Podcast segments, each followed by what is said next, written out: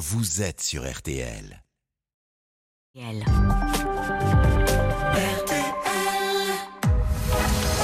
22h minuit, Parlons-nous. avec Fabienne Kramer sur RTL. Bonsoir à toutes et à tous. Quel bonheur de vous retrouver tous les soirs pendant ces trois semaines d'août. Une parenthèse enchantée à laquelle vous contribuez tous. C'est Parlons-nous sur RTL. Je suis Fabienne Kramer, je suis psychanalyste et médecin et je vous accompagne jusqu'au retour de Caroline Dublanche le 29 août. Si vous avez écouté hier soir, et si vous n'avez pas écouté, je vous invite à nous écouter en podcast sur l'appli RTL ou sur toutes les plateformes partenaires, c'est gratuit. Donc si vous nous avez écouté hier soir, vous n'avez pas pu vous endormir sans penser à Aurélien. Ce tout jeune garçon en foyer d'accueil qui rêve de devenir journaliste et se retrouve très seul à 18 ans pour affronter la vie. Passé son mois d'août à Paris, comme c'est mon cas, et sur les ondes, je côtoyer beaucoup de solitude. Et une émission comme Parlons-vous, Parlons-nous, excusez-moi, sur une grande antenne comme RTL, est un moyen de se tenir compagnie, de se sentir peut-être un peu moins seul. Rien que pour cela, cette émission a du sens. Une auditrice dans la semaine nous a dit, un soir, qu'il ne fallait pas confondre solitude et isolement. J'aime beaucoup cette distinction. La solitude, c'est la perte du lien social, le sentiment souvent douloureux que personne ne se soucie de vous. Elle est le plus souvent subie. L'isolement, en revanche, peut être un choix, une distance que l'on met entre soi et les autres, que l'on peut apprécier. Appelez-nous si vous vous sentez seul ou si au contraire, vous avez choisi votre isolement et que vous le choyez. Pour, pour Aurélien, hier, la communauté de Parlons-nous a beaucoup réagi au téléphone 09 69 39 10 11.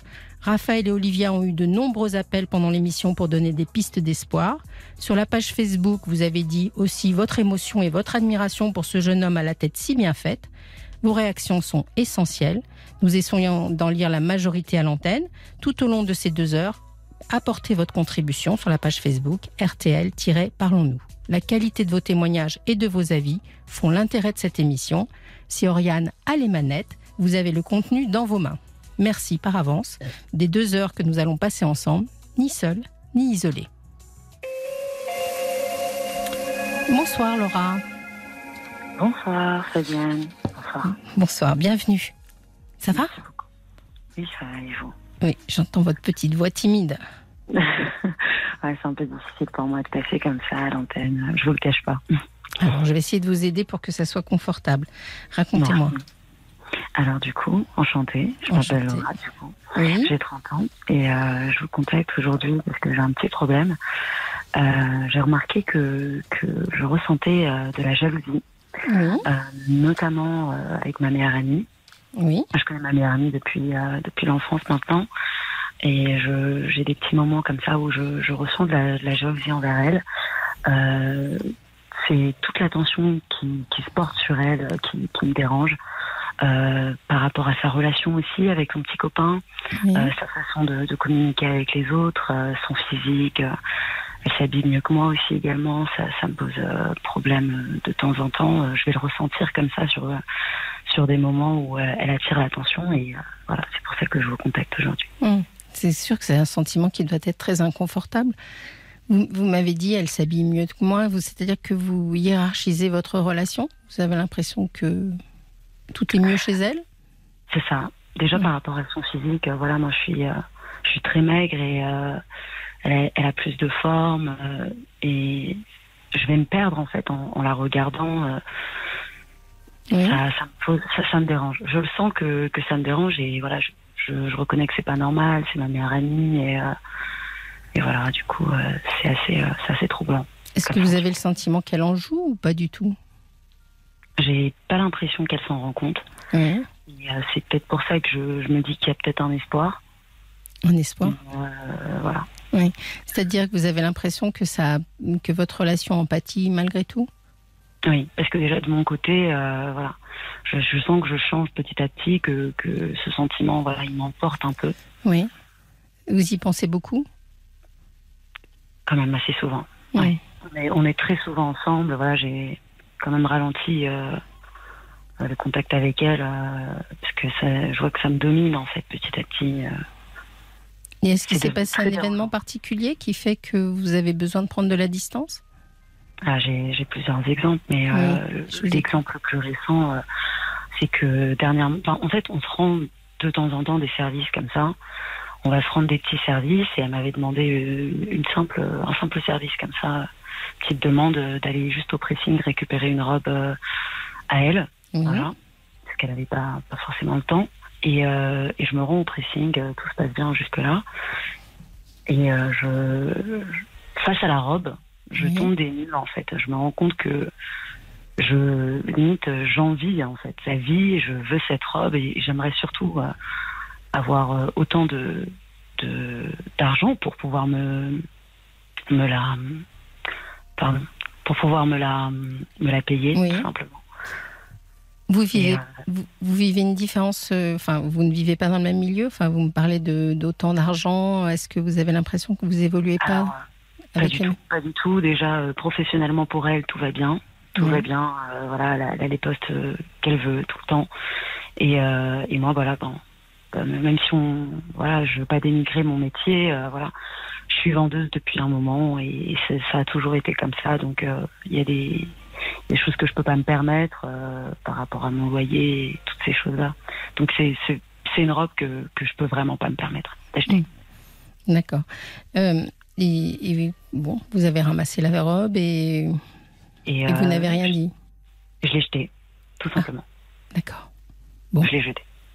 À la Après, c'est un geste voilà, qui, après coup, j'y ai repensé. Donc voilà, je, j'ai vraiment pris mes distances parce que j'ai compris que c'était vraiment, euh, c'était un geste euh, Ah oui. quand même. euh, Et vous lui avez dit que vous l'avez jeté? J'essaie de ne pas lui en parler, même si elle m'envoie des messages, je, je réponds plus. Ah oui, vous êtes dans une sorte de, de, de moment de crise quand même dans votre relation. Ouais, c'est vrai que à ce moment, ça, ça va pas trop. Ouais. J'espère peut-être avec cet appel. Alors, on va essayer de trouver une solution ensemble, d'y réfléchir. Euh, c'est la première fois que vous avez euh, ce sentiment de jalousie? Je vu que ça a toujours été ma, ma meilleure amie euh, Oui. depuis longtemps, en fait j'ai plus senti une, une gradation. Donc ça veut dire que le sentiment il est il est de plus en plus présent. Oui. C'est ce que j'ai constaté. Au départ c'était des, des petites des petites idées comme ça euh, par-ci par-là et maintenant c'est de plus en plus présent. Mais en fait, ma question, c'était de savoir si vous aviez déjà ressenti ça pour quelqu'un d'autre qu'elle. Non, non. Moi, je fais vraiment une fixette sur notre relation. D'accord. Euh, euh, bon, en général, les sentiments de jalousie, ça, se, ça vient de l'enfance. De- donc, euh, je vais essayer de creuser un tout petit peu, si vous me permettez. Est-ce que vous avez des frères et sœurs? Oui, C'est-à-dire j'ai deux sœurs. Vous avez deux deux sœurs et un frère. Oui. D'accord. Qui ont le même âge que vous, qui sont, ils sont plus jeunes. ils sont plus jeunes. Oui. D'accord. Donc, vous êtes l'aîné. Oui. Et C'est ça. D'accord. Et est-ce que vous avez souvenir de vos réactions au moment où euh, c'est, c'est- quelle est la première qui est arrivée C'est une fille ou un garçon qui est arrivé après vous? C'est un garçon. Un C'est garçon. un oui. Et est-ce que vis-à-vis de lui, euh, vous avez des sentiments un peu difficiles aussi? Bah, je sais que euh, j'ai surtout été euh, un peu le, le socle, on va dire, euh, Oui. de la famille. J'ai, perdu mon père euh, très jeune, donc du coup, il a Oui. fallu que je joue aussi euh, ce rôle-là. Euh, je l'ai fait avec plaisir hein, pour mes pour mes frères et sœurs, mais euh, mais c'est vrai que c'était c'était très compliqué. euh, je je me retrouvais vraiment avec euh, leur éducation entre guillemets un peu sur euh, sur le dos. D'accord. Vous avez une grosse différence d'âge avec vos frères et sœurs? Alors mon petit frère il a 25 ans Oui. et en dessous c'est des jumelles. Voilà. D'accord. C'est des, jumelles. Vous avez 5 ans de différence quand même. C'est-à-dire que vous aviez ça. 5 ans quand euh, votre petit frère est arrivé. Exactement. C'est un peu tardif. Enfin, vous y êtes pour rien, hein. mais je veux dire, par là, dans l'esprit d'un enfant, vous avez vécu 5 ans avec vos parents, à vous toute seule, quoi. Oui. Et il a fallu partager au bout de 5 ans. C'est pas toujours euh, très confortable. C'est vraiment, c'est vraiment à la mort de mon père que j'ai senti que que le, que le rôle, euh, voilà, c'était c'était à mes 10 ans. Oui. J'ai senti que le rôle en fait euh, planait sur moi. Le rôle de, de- de responsable. Exactement. Et, alors, comment ça se passe avec votre maman? Parce que vous me parlez de- du décès de votre papa, vous me parlez de vos frères et sœurs, mais pas du tout de votre maman. En fait, on est on est Bah, en général, euh, j'ai l'impression que c'était très difficile à, à exprimer, mais j'avais l'impression qu'elle m'en voulait. Qu'elle m'en voulait à moi de, de, de, de la mort de mon père. Après, c'est un sentiment que, que je vous partage, mais euh, Mm. euh, j'ai jamais vraiment su euh, mettre un mot dessus, tout simplement. Donc euh, voilà, on, a, on, on s'entend bien, mais pas de marque d'affection, pas, pas de, de, de gestes de tendresse ou quoi que ce soit. C'est une personne très, très froide. Et c'est valable pour vos frères et sœurs aussi? Alors, euh, au contraire, moi, mes frères, ils se sont un peu calqués sur, euh, sur, euh, sur moi, sur euh, ma personnalité. Sur que je suis une personne quand même assez sociable. Voilà, j'ai un, bon sens de l'humour. je, je sais quand même voilà, interagir avec les autres. Mais contrairement à ma mère, c'est vraiment. voilà, elle représente quelque chose de très calme, de très, de très apaisé, très doux. Puis, voilà, il y a aussi. Ce que je demandais, c'est est-ce que est-ce qu'elle a la même attitude vis-à-vis des quatre enfants oui, dans oui, sa froideur. Voilà, c'est ça. oui, oui, oui. Très bien. Euh, c'est peut-être indiscret de ma part, mais euh, la- le décès de votre papa, euh, il était. Est-ce que vous pouvez me dire si c'était attendu ou. Enfin, attendu, Oui, non, jamais. c'était- une mort naturelle. C'était une cascade.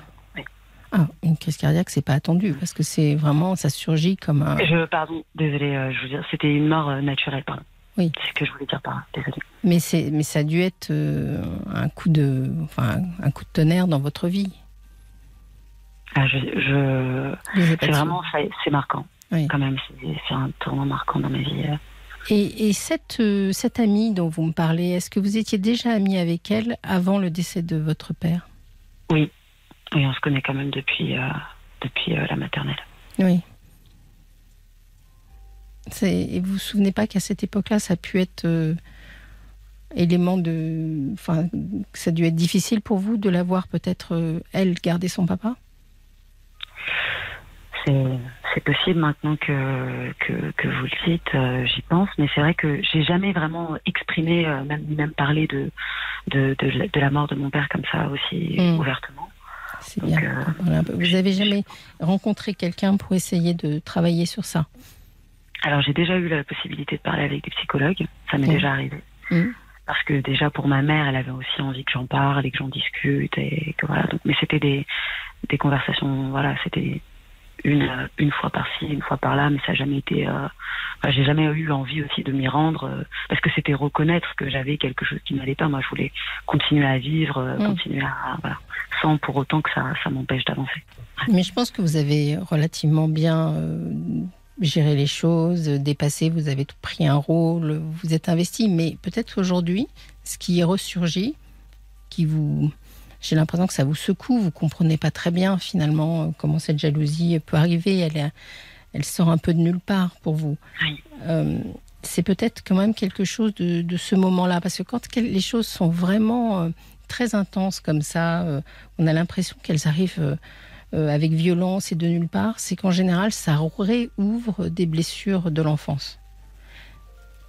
Il y a peut-être quelque chose à creuser de ce moment-là où, en fin de compte, euh, à partir du moment où vous avez perdu votre papa et pas votre ami, ben finalement, vous vous êtes dit que sa vie à elle était mieux que la vôtre. Et c'est normal quand on perd son père brutalement qu'on trouve ça de trouver ça injuste.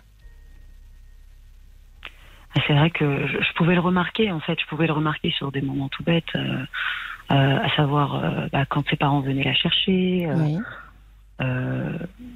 mais je m'étais jamais dit que c'était de sa faute à elle. Alors qu'aujourd'hui, j'ai vraiment l'impression que la fixette se fait sur elle et c'est ça qui, Oui, qui, parce, qui est embêtant.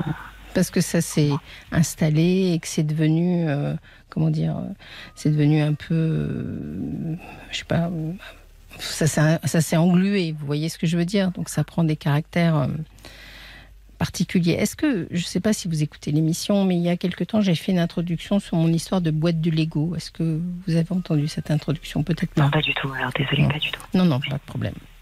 Mais, ma- mais j'ai une théorie qui vaut ce qu'elle vaut. hein. Je- mais je vais, vous la re- je vais vous la redonner. Je pense que dans la vie, euh, la vie nous, nous lègue une boîte de Lego.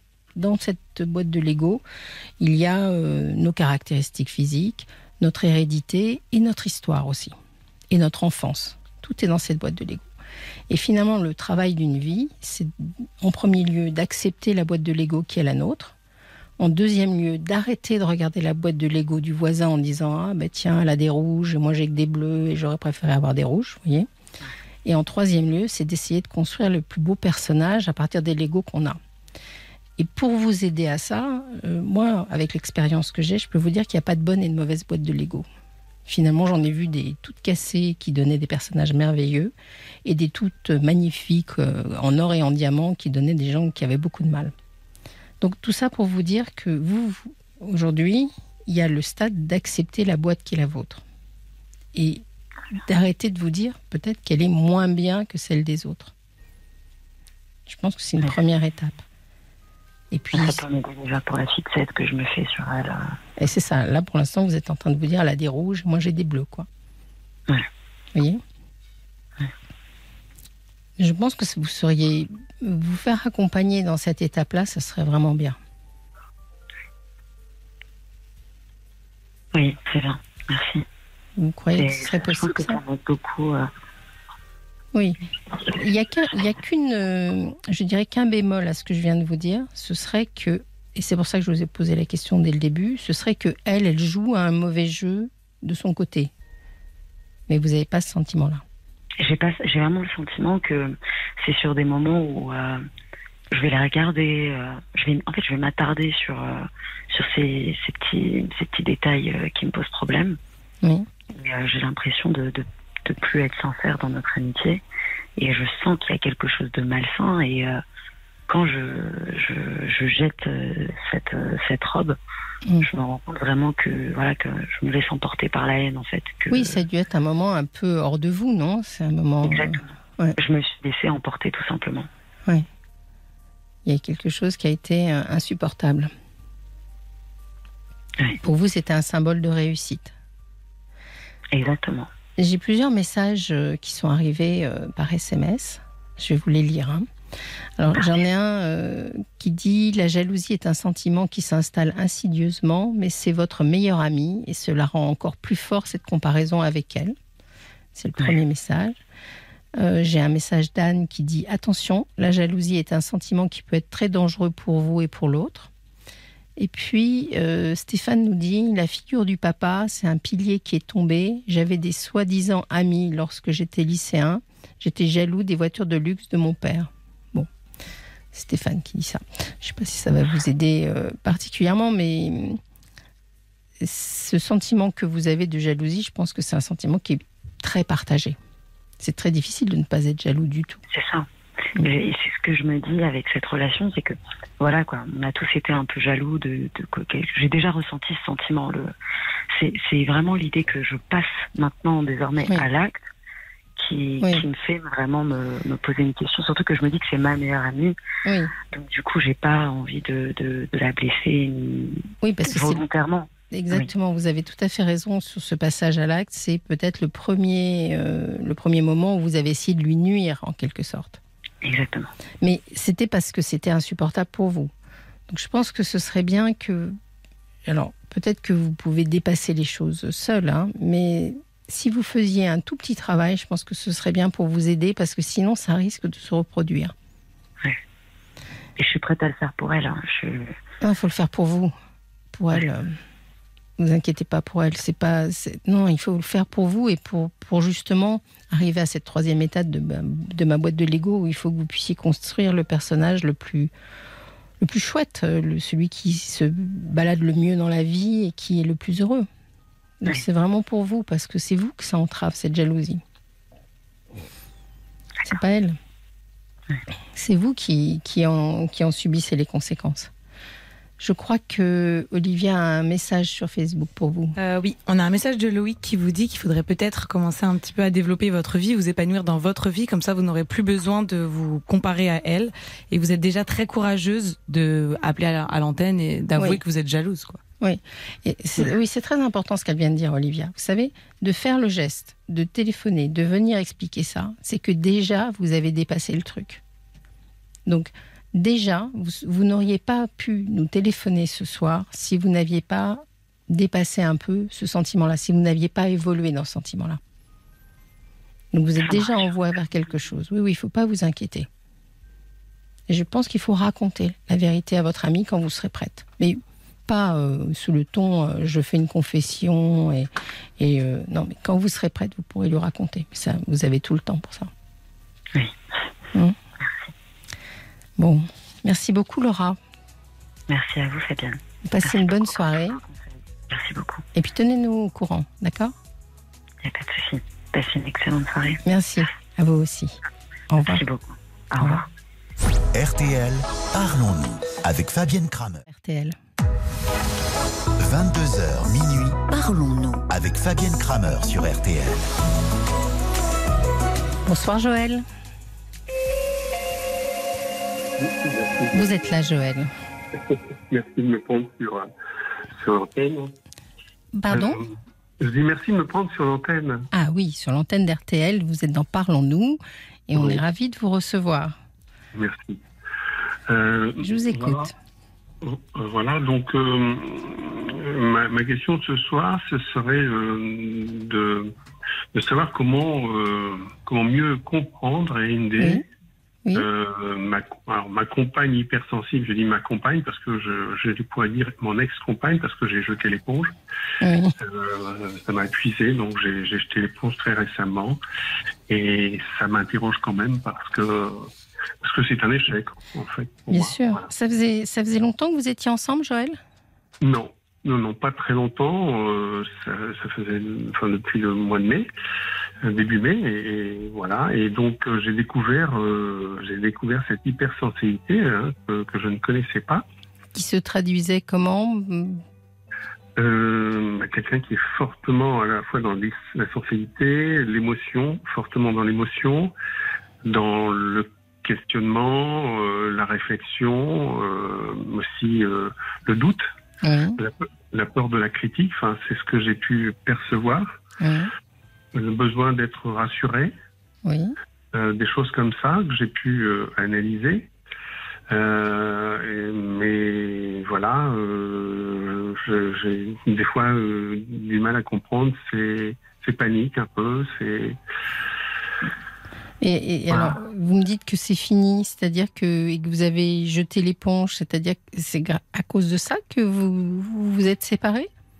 Oui parce que parce qu'elle est dans l'indécision et que en, en fait c'est c'est très lié à son passé. Alors je, je lui ai suggéré de de, de ne plus euh, de ne plus comment dire euh, faire des allers-retours avec son passé, mais de vivre le présent et l'avenir, d'accueillir euh, le présent et l'avenir euh, positivement.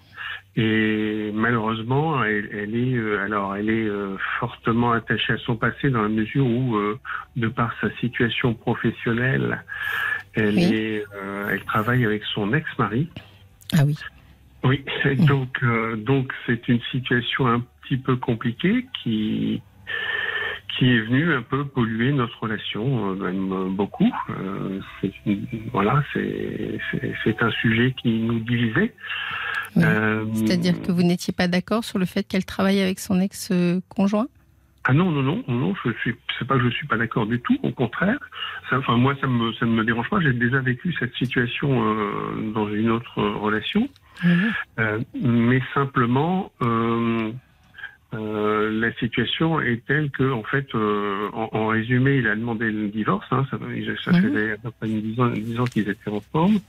Elle était pas du tout, plus du tout heureuse, lui non plus, et c'est lui qui a souhaité le divorce, donc qui a, qui a été euh, prononcé, je crois, en fin d'année, là, toute fin d'année euh, ou tout début d'année. Voilà, donc euh, ben, de ce fait-là, et, et, et là, tenter de, de, de re- un petit peu de, de, de sortir, etc. C'est comme ça que nous nous sommes rencontrés. Mhm. Euh, très belle rencontre, enfin, vraiment quelque chose de, de Oui, très vous avez été transporté en tout cas au départ. Parce que Oui, vous ne nous appelleriez pas si cette relation n'avait pas, n'était pas marquante pour vous. Vous avez raison, c'est ça. Et, et tous les deux, d'ailleurs, Oui. on, on a été transportés mutuellement euh, dans, dans cette belle relation. Et, et alors, euh, là où j'ai découvert l'hypersensibilité, c'est que j'ai vu qu'elle était très, euh, comment dire, très en demande, très en attente. Donc, euh, euh, Mais c'était très récent alors son divorce. Oui, c'était c'était vraiment, je vous dis, c'est doit être soit décembre, soit janvier. Oui. Et la alors la problématique, c'est que euh, son mari, depuis euh, depuis cette date, a déjà rencontré trois compagnes qu'il a qu'il a laissé de côté, et notamment la dernière où euh, voilà où ça ne l'empêchait pas de, de revenir à l'attaque sur bah, sur ma compagne. Oui. J'ai l'impression qu'ils n'avaient pas complètement soldé leur relation clairement. Ben, j'ai ce sentiment. En tout cas, moi, j'ai le sentiment que lui euh, a dû se rendre compte parce qu'en fait, en fait, tout simplement, euh, euh, il a, il, il a euh, pas compris pourquoi d'un seul coup elle était heureuse. Mm. Que le fait que de, de me rencontrer, euh, ça a vraiment déclenché chez elle quelque chose de, enfin, une sorte de d'épanouissement, -hmm. si vous voulez tel que ben, ça s'est euh, ça s'est vu, hein, comme on peut voir quelqu'un euh, qui est heureux, euh, épanoui, et, donc euh, ben, forcément quand on voit son ex-compagne au, au, travail tous les jours et qu'on la voit d'un seul coup épanouie, alors que soi-même certainement euh, on n'est pas bien. Ça interroge, ça, peut-être que ça le rend jaloux, je sais pas trop, hein, moi j'ai Ouais. pas les réponses, hein, je les imagine. Mais Et comment se fait-il qu'ils travaillent toujours ensemble? Je vais être un peu indiscrète. Est-ce qu'il c'est obligé qu'ils travaillent ensemble? Oui, Oui. oui, ils sont tenus, ils sont tenus, on va dire, euh, ils sont tenus euh, Dans une affaire ou dans une- Oui, quelque voilà, chose voilà. comme ça oui. Et, euh, ils ont une affaire à deux et donc voilà, ils ne peuvent pas. Voilà. Hmm. Mais en général, quand ça arrive que des couples se séparent alors qu'ils ont une affaire en commun, en général, ils se répartissent des rôles. Ils, je sais pas, il y en a un qui Oui. s'occupe de quelque chose, l'autre qui s'occupe d'autre chose, et ça, ils, ils arrivent à mettre un peu de distance. Est-ce que eux, ils arrivent à mettre de la distance au sein du, de leur de leur profession? Alors oui, parce qu'ils sont un peu en décalage, Oui. euh, donc en termes d'horaire, mais pour autant. euh, pour autant, ben euh, il y a y a les SMS qui fonctionnent, il y a les Hmm. Et puis euh, même le temps, le temps où ils se croisent dans la journée, euh, ne serait-ce pour euh, la transmission, parler du boulot, enfin de ce qui est à faire, hein, de ce que j'appelle la partie professionnelle, euh, il, relance, euh, il la relance sur le plan personnel. Et c'est Mm. là où moi je l'ai alors, je l'ai incité à, à mettre un terme aux échanges autres que professionnels. Je lui Oui, bien dit- entendu. je lui ai dit, il faut absolument que tu fasses euh, vraiment la part des choses avec lui pour le renvoyer dans ses dans ses 22 mètres là, euh, Mhm. à chaque fois qu'il va te déborder sur le plan personnel. Il faut pas du tout lui répondre. Et il faut dire, écoute, euh, nous avons dorénavant une relation professionnelle, donc euh, que je souhaite la plus la plus agréable possible pour toi, pour moi, mais tout ce qui est personnel nous regarde chacun de notre côté. Mhm. Voilà. Mais j'ai l'impression qu'en fin de compte, vous avez réclamé votre place. Alors, c'est pas, c'est pas vraiment ça. C'est que euh, c'est plus, si vous voulez, le fait qu'elle euh, qu'elle soit perturbée, Mm. euh, vraiment perturbée par cette cette relation, par ces, ces euh, comment dire, euh, ces, ces relances de de son ex-mari Mm. euh, qui la perturbe et elle veut pas en fait euh, euh, c'est quelqu'un qui n'est pas du tout dans le conflit alors je sais pas si c'est la particularité aussi des Mais en des fait, euh, hypertrophies. Vous savez, l'hypersensibilité, euh, aujourd'hui, on veut mettre des étiquettes sur tout le monde en disant euh, un tel est hypersensible, un tel est, euh, je sais pas, euh, phobique social, etc. Finalement, bon, c'est des traits de caractère. Vous voyez ce que je veux dire? C'est pas une maladie d'être hypersensible. bien sûr C'est peut-être euh, voilà une façon d'avoir des émotions un peu plus vives que les autres, d'être peut-être en, peu- en prise un peu plus directe avec ses émotions, mais ça fait pas de vous euh, quelqu'un de d'anormal, vous voyez? Oui. Donc c'est juste un, un trait de caractère. Euh, après, euh, là, quand vous me racontez la chronologie des choses, euh, on parle en notion de mois. euh, vous l'avez rencontrée en mai, elle s'est séparée en décembre. Euh, le temps, il n'est pas passé par là. Elle est encore peut-être. c'est difficile d'avoir bien mis les limites d'un côté de l'autre en si peu de temps. C'est peut-être encore un peu confus. c'est tout à fait possible.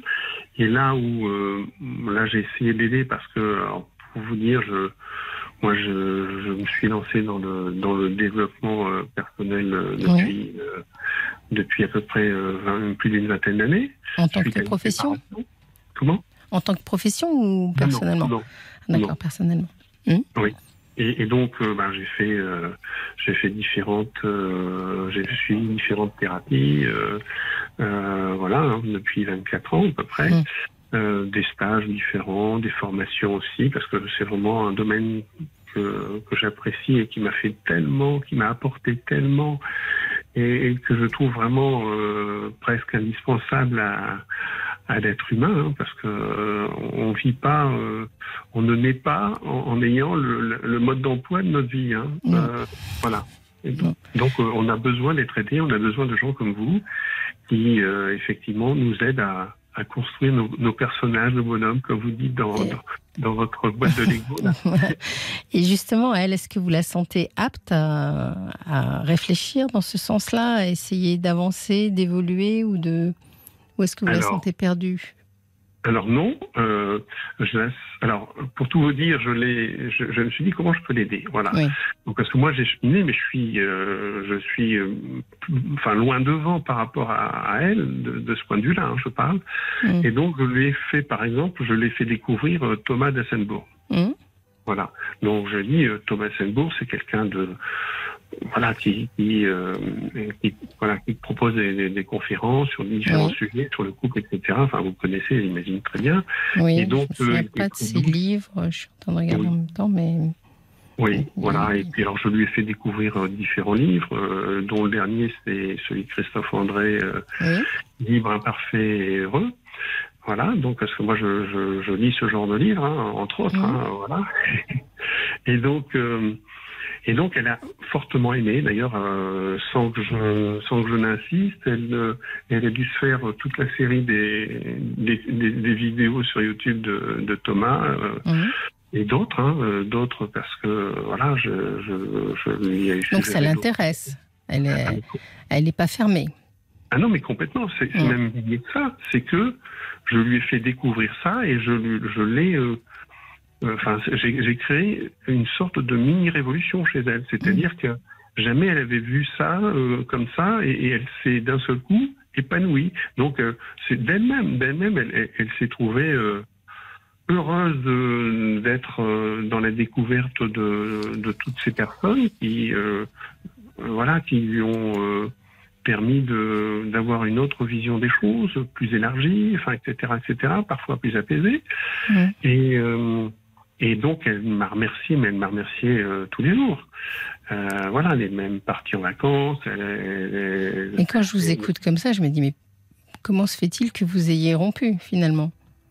Parce que je je- je- j'en peux plus là. Je- parce, que, parce que simplement, c'est que son hypersensibilité et le fait que d'un seul coup elle elle fait deux pas en avant, deux pas en avant et trois pas en arrière m'a fait peur. Oui, c'est ça. C'est vous qui avez, été euh, inconfortable dans la relation, parce que dans une histoire comme ça, on parle beaucoup d'elle, euh, on parle aussi de son ex-conjoint, mais on parle pas beaucoup de vous. Et vous, vous avez Oui. peut-être une attente aussi dans votre relation. Vous avez peut-être besoin aussi d'une femme, euh, je sais pas, présente, disponible. Vous me dites que c'est pas la première fois que vous êtes confronté à une femme qui travaille avec son ex-mari. Oui. Peut-être que vous avez envie d'en avoir une euh, 100% à vous. Je sais pas, un peu plus présente. En Euh, tout cas, qui- pas. Pardon. On choisit pas bien. Vous croyez ça? Pas consciemment, mais Là, j'avoue que j'ai, enfin voilà, c'est quand je l'ai rencontré, on s'est rencontrés, je ne connaissais pas sa vie, je connaissais pas euh, Oui. le contexte de sa vie, donc euh, j'ai entamé cette relation euh, sans, et j'ai découvert effectivement tout ça, hein, euh, Mm. mais bon, les premiers temps. C'est pas Mais, euh, rassurant pour vous. C'est ça que je veux dire. Vous avez peut-être besoin d'une relation où vous êtes euh, rassuré. Je- Quelle est votre histoire à vous, sentimentale, jusqu'ici? Oh, Parce que quel âge avez-vous, Joël? Ben, j'ai euh, 60 ans. Donc vous avez vous avez déjà vécu. Oui. Et alors justement sur le plan sentimental, est-ce que vous vous avez eu euh, des histoires euh, pleines euh, ou, ou la- comment ça s'est passé pour vous? Euh, j'ai eu des histoires qui ont duré, Oui. euh, et puis j'ai j'ai été quitté comme j'ai quitté moi-même. euh, voilà. et donc, ça a été ça a été ça. Donc des différentes tentatives de, de construire, parce que c'est vrai que profondément au fond de moi-même, je cherche une personne fiable, C'est ça. auth- authentique et, et avec laquelle je peux construire quelque chose. Je pense que c'est un, très beau projet. Mais je crois que enfin, ce, que vous appelez l'hypersensibilité de votre compagne, sa situation, a quelque chose d'inquiétant pour vous, qui ne vous rassure pas assez. C'est pour ça que je vous parlais de votre place. C'est-à-dire qu'il y a quelque chose de vous qui aurait besoin d'être rassuré sur le plan affectif. Je sens que vous êtes très euh, empathique et que vous vous occupez beaucoup d'essayer d'être, euh, de, faire tout ce qui est possible pour elle, en lui, en lui apprenant, en lui ouvrant des perspectives, etc. Mais je crois que vous avez aussi besoin qu'elle prenne soin de vous. Alors oui et non. Pourquoi oui et non? Parce que euh, dès le départ de notre rencontre, elle, était, elle a été, comment expliquer ça, très en demande. Donc euh, j'ai ressenti une sorte d'étouffement Mm. parce qu'elle était trop presque oppressante, vous voyez, Oui, pour moi. oui. Alors je sortais aussi d'une période où j'avais pas eu de relation, donc c'était euh, Vous êtes resté seul longtemps? Euh, ben, le temps du Covid hein, et un peu, un peu avant, donc voilà. Mm. Et donc, euh, je me suis senti étouffé. Et donc là, j'ai, euh, grosso modo euh, réagi en disant, euh, voilà, moi, je, je me sens étouffé dans cette, de ce, dans ce début de relation. Est-ce qu'on peut pas rééquilibrer les choses Mm. Euh, Voilà. Et donc en disant, voilà, c'est pas parce que tu, tu m'étouffes que tu, enfin, je veux dire, tu, euh, j'ai pas besoin de, de- de- d'être étouffé pour savoir que tu as des sentiments pour moi. Et euh, pour autant, euh, je fais pas fonctionner comme ça parce que je suis aussi indépendant et que je respecte l'autre. Mais pour autant, je suis pas moins euh, euh, aussi pourvu de sentiments. Mais elle était très demandeuse, c'est ça, de que les choses avancent. de, il fallait que vous lui répétiez régulièrement combien vous l'aimiez, etc. Qu'est-ce qui vous étouffait dans la relation? Alors pas trop parce que moi je j'utilise plus trop le terme aimer. Oui. Suis Ah. beaucoup plus en réserve. La vie m'a appris à être en réserve de par certaines situations que j'ai j'ai vécues Oui. par le passé. Et donc euh, voilà, je mais je lui montrais euh, toute mon affection, toute euh, euh, mon attention, ma bienveillance. euh, Mais euh, Qu'est-ce qui vous étouffait alors? C'est ça que je cherche. C'est tout tout de suite trop vite. Hum, Et j'ai l'impression d'avoir affaire à quelqu'un de passionnel, Oui. euh, mais incontrôlé. Enfin, souvent, c'est ce qui se passe chez les passionnels. On- n'est plus dans le contrôle, on, on- on quitte le contrôle. Et, et- et ça m'a fait peur parce que. C'est ça. Ça fait plusieurs fois que vous me dites que, ça- que finalement cette relation vous a fait un peu peur. Oui. Et alors aujourd'hui, parce que vous nous appelez pour essayer de mieux comprendre, euh, il y avait un, un SMS assez intéressant, je ne sais pas si le chiffre est vérifié, mais qui dit qu'un quart de la population est dite hypersensible. Donc vous voyez, vous risquez de retomber sur des hypersensibles. Mais, mais aujourd'hui, vous m'appelez en me disant que l'histoire est derrière vous et que vous voulez comprendre, mais est-ce que l'histoire est vraiment derrière vous? Ou est-ce que vous espérez renouer quelque chose? Alors, euh, j'ai pas euh, fermé complètement les portes et ça fait la troisième fois Mm. où je ne ferme pas les portes. Donc, on a eu déjà, euh, on va dire, alors ce sont pas des altercations, hein, attention, hein, parce que Mm. euh, je suis pas un colérique qui, euh, voilà, qui tape du poing sur la table ou euh, voilà. Non, euh, moi je suis dans l'échange, la discussion. Je, quand je suis pas d'accord, je, suis un peu plus ferme, Euh, mais surtout je, je privilégie l'échange. Euh, donc, euh, ce qui me paraît hyper important est la communication dans le couple.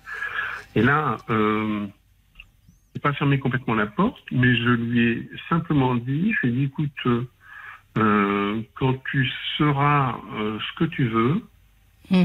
peut-être que peut-être que ça ira. C'est- C'est-à-dire, c'est quoi son hésitation? Ça fait, vous m'avez dit à plusieurs reprises qu'elle ne sait pas ce qu'elle veut. C'est-à-dire, vous vivez ensemble pour que je pour que je me rende compte ou elle Mm. Non. elle elle elle, a- elle vit euh, seule donc. Oui. D'accord. Et, vous, vous aimeriez euh, avancer sur ce plan-là? C'est quoi le ce que tu ah veux? C'est elle, en fait, c'est elle qui, euh, dès, le départ, hein, dès, les, premières, premières semaines, on va dire, m'a parlé de son projet parce que bon, voilà, elle, a un projet de, de d'acheter une maison dans le dans le sud parce qu'elle veut être etc. Et donc euh, donc c'était tout de suite, euh, voilà, euh, moi j'ai ça comme projet, ça, ça. Donc elle a grosso modo un peu tracé, tracé sa route dans son, dans, son esprit, dans ses souhaits. Ça correspond pas tout à fait à ce que j'en pense, en tout cas ce que je voudrais partager. Oui, parce que ça nécessiterait que vous vous investissiez dans ce projet-là et que vous bousculiez énormément votre vie, vous aussi. Également. Hmm. Et puis, je, je, grosso modo, je vois pas, euh, si vous voulez, elle est excessive. C'est quelqu'un qui est hmm. fortement demande d'un seul coup. Elle, elle veut faire des choses, elle veut avancer. Elle est hyper, elle a beaucoup d'énergie, etc. Elle veut ça. Et donc, euh, c'est moteur aussi. Oui, c'est moteur, elle a besoin de ça, je pense, effectivement, comme vous le dites. Mais euh, pour vous dire, euh, pour vous donner euh, une, une, autre indication, pourquoi, pourquoi aller dans le sud? Elle veut aller dans un endroit où elle a, elle a un petit-fils qu'elle, mmh. avec qui elle est en contact, et donc pour se rapprocher de son petit-fils. Sauf que son petit-fils, il a 11 ans. Et comme je dis, mais tu sais, euh, les choses de la vie, enfin, la, vie peut tellement évoluer. Euh, est-ce qu'il va rester dans, dans, dans ce trou euh, paumé peut-être toute sa vie, ou est-ce qu'à un moment il sera amené à bouger, faire des études? Si ça tombe, tu vas investir une somme importante là-bas, et puis il va partir au bout de, au bout de six mois, deux ans, voilà. En tout cas, c'est un projet qui vous enchante pas vous. Non, parce que je le trouve pas, entre guillemets, raisonnable. En fait, moi, je disais, grosso modo, je suis la raison et elle, elle est l'énergie. Oui, c'est ça. Ben, des fois, ça fait des couples très, très équilibrés. Hein, de... C'est ce que je souhaitais. Mm. Alors justement, euh, son énergie, aujourd'hui, vous êtes euh, donc euh, à nouveau séparés, seuls. Est-ce que son énergie vous manque ou est-ce que finalement ça vous a apaisé, ça vous a soulagé de, de vous séparer? Euh, son, son, son, énergie est très agréable. Moi, c'est vraiment, vraiment quelque chose que j'accueille avec avec bonheur, parce que c'est vrai que ça me ça me booste. Hein, oui, un peu de folie de temps en temps, c'est ça rend vivant. Oui, voilà. Et, et, en même temps, et en même temps, je je suis en accord avec avec moi-même euh, je ne veux pas d'une relation qui, euh, qui, qui soit bancale. Euh, je veux pas faire des allers-retours, c'est-à-dire ce que j'appelle des yo-yo. Euh, un coup ça va, un coup ça va pas, etc. Et là, ça fait déjà trois fois depuis le mois de mai, donc euh, il y a un moment où je, je dis bon, c'est tout. Elle m'a, elle était contente quand elle est partie. Euh, je l'ai pas vue pendant trois semaines et elle était très contente parce que tous les jours elle, euh, bah, elle faisait sa marche. Elle, s'est mise un peu seule, si vous voulez. Hein, euh, voilà. Donc, euh, elle a pu réfléchir, etc. Alors, je l'entendais parce que on, s'appelait ou elle m'envoyait des SMS, etc. En disant oui, j'ai compris plein de choses, etc. Et moi, je lui dis bon, ok. sache quand même qu'il faut le temps d'ingérer tout ça. Quoi. Oui, mais tout ça. Vous savez, c'est cet équilibre qui est difficile à trouver. C'est-à-dire que vous vous connaissez depuis peu de temps, donc euh, c'est difficile peut-être pour vous de, faire entièrement confiance. Vous vous demandez si ces changements d'opinion, bah, finalement, vous n'allez pas vous retrouver pendant 20 euh, ans aux côtés d'une femme qui changera toutes les quatre, tous les quatre matins d'opinion. Donc vous êtes quand même en train de faire connaissance l'un et l'autre. Et à la fois, euh, j'entends que votre ultra prudence, c'est peut-être aussi quelque chose qui vous, on en parlait au départ, qui vous isole et qui vous, qui vous, qui vous fige un peu. J'en ai conscience. Mais, mais, euh, mais c'est difficile comme ça, vous voyez. Il faut.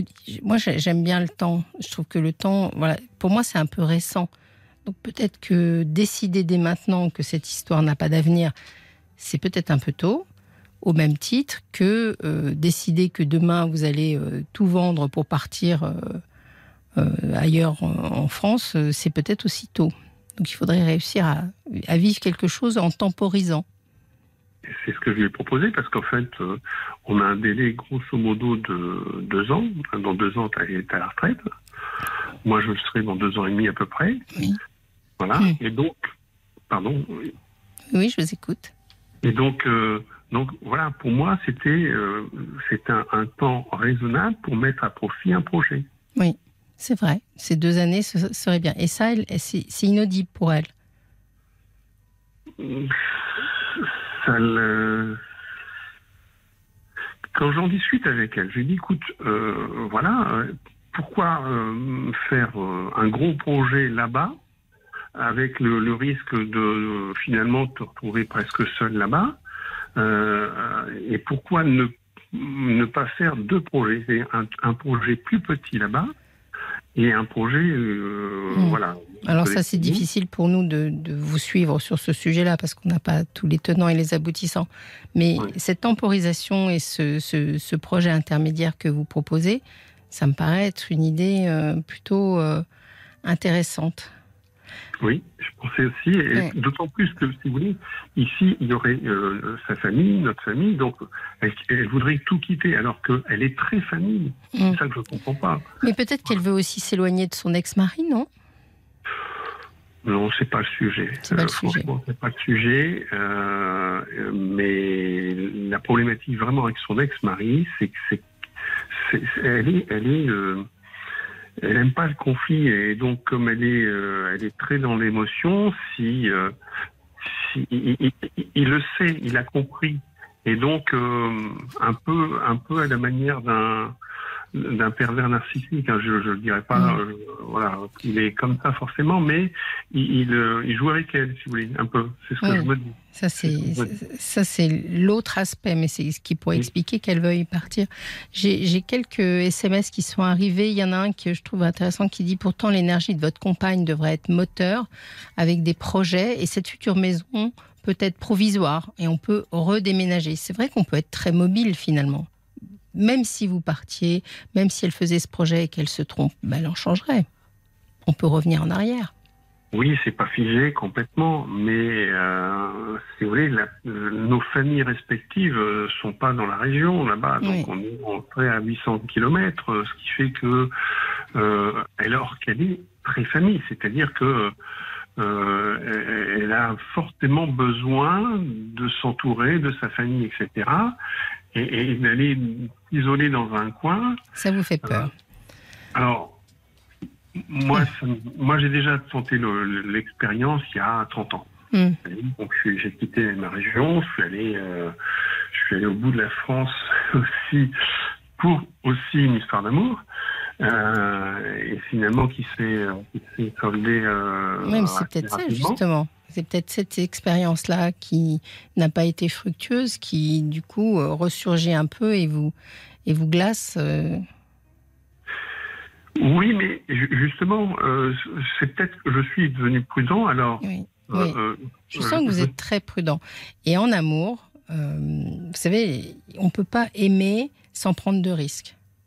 ça, j'en suis 100% C'est d'accord. avec vous. impossible. Donc, c'est une aventure risquée, l'amour. Et si vous voulez le vivre, euh, alors oui, vous n'aurez pas les garanties euh, que ça va marcher, que vous n'êtes pas en train de faire une bêtise, que déménager c'est pas une nannerie. Vous ne le saurez que quand vous l'aurez vécu. Donc en fait, vous êtes face à soit vous vivez les choses et en effet vous prenez des risques, soit vous les vivez, les vivez pas et pour le coup vous prenez aucun risque, mais vous les vivez pas. Euh, moi, j'ai choisi une autre solution, c'est de les vivre autrement. De les vivre autrement. Oui, alors c'est, c'est-à-dire les vivre sans prendre de risques pour autant, c'est ça? Alors, De prendre un risque mesuré. Mesurer. Oui, ça peut être une solution. On a, on a pas mal de messages pour vous euh, sur notre page Facebook euh, qui est RTL-Parlons-nous. Oui, on a un message du valet de cœur qui fait un parallèle par rapport à l'ex-conjoint de votre compagne. Un enfant va constamment s'amuser avec un nouveau jouet. Il va le laisser et s'en désintéresser. Un autre gamin va le trouver, jouer et s'en servir, de sorte que le premier bambin va vouloir le récupérer à tout prix. Il en est de même pour votre compagne, qui est le jouet délaissé de son ex. C'est votre compagne qui a les clés de votre histoire. Vous ne pouvez pas lui imposer un choix qu'elle n'aura pas fait elle-même. On a aussi un message de Perle d'Albia. D'Albia, oui. Votre relation me donne l'impression que vous meniez le jeu entre vous deux. La relation était peut-être un peu déséquilibrée car vous vouliez, vous avez, vous vous étiez fait l'idée de la faire évoluer, ce qui est toujours un pari risqué en amour. Et enfin, un message de Sacha. Il lui semble que vous n'êtes pas assez direct dans cette relation, que vous appliquez des recettes psycho sans suivre votre intuition profonde. Essayez peut-être la spontanéité. Oui, je trouve très intéressante la réflexion de Sacha, même si elle est un peu rude. Hein. Mais ce que je veux dire par là, c'est que il faut peut-être que vous colliez à vos, à vos sentiments, plus que à ce chemin de réflexion dans lequel vous êtes. Euh, oui. Que vous laissiez un peu porter, parce que moi, je crois, enfin, je, suis une éternelle euh, euh, amoureuse, je dirais. Je ne crois pas que l'amour vous veuille du mal. Vous voyez ce que je veux dire? Oui, il faut pas en avoir peur. Non, il faut pas en avoir peur. Je ne crois pas que ce soit la solution d'en avoir peur. Et vous m'avez dit vous-même que ça faisait euh, quelques années que vous étiez seul, donc euh, et que cette femme avait réveillé pas mal de, joie et de vitalité. Donc, je vous incite pas obligatoirement à y retourner, hein, c'est pas ce que je veux dire, mais en tout cas à prendre le risque d'aimer, ça, oui, je vous inciterai toujours. Oui, euh, je, là, je, suis d'accord avec vous, hum. mais effectivement, on, a, euh, c'est vrai qu'on n'est pas au même rythme, je pense, et, mm. et, on, partage, on, est très attachés. Hein, on voit la, la relation était très forte entre elle et moi. Euh, on, a réveillé l'un dans l'autre, euh, l'un chez l'autre, plein de belles choses. Euh, elle me dit, mais je ne pensais jamais revivre quelque chose d'aussi fort, etc. Et c'est vrai que ça a été assez puissant. Euh, mais alors moi, je, peut-être qu'effectivement, euh, j'ai freiné un peu fort. Hmm. Euh. Vous avez eu peur. Vous avez eu peur et c'est compréhensible parce que vous m'avez dit vous-même que vous aviez 60 ans, donc il y a quand même, pour partager votre âge, il y a des, on n'a plus, je sais pas, 50 ans devant soi, donc on n'a pas trop envie de se planter. on a envie de de ne pas partir, mais de se mettre dans une situation qui va devenir vite infernale. Mais on peut toujours faire machine arrière.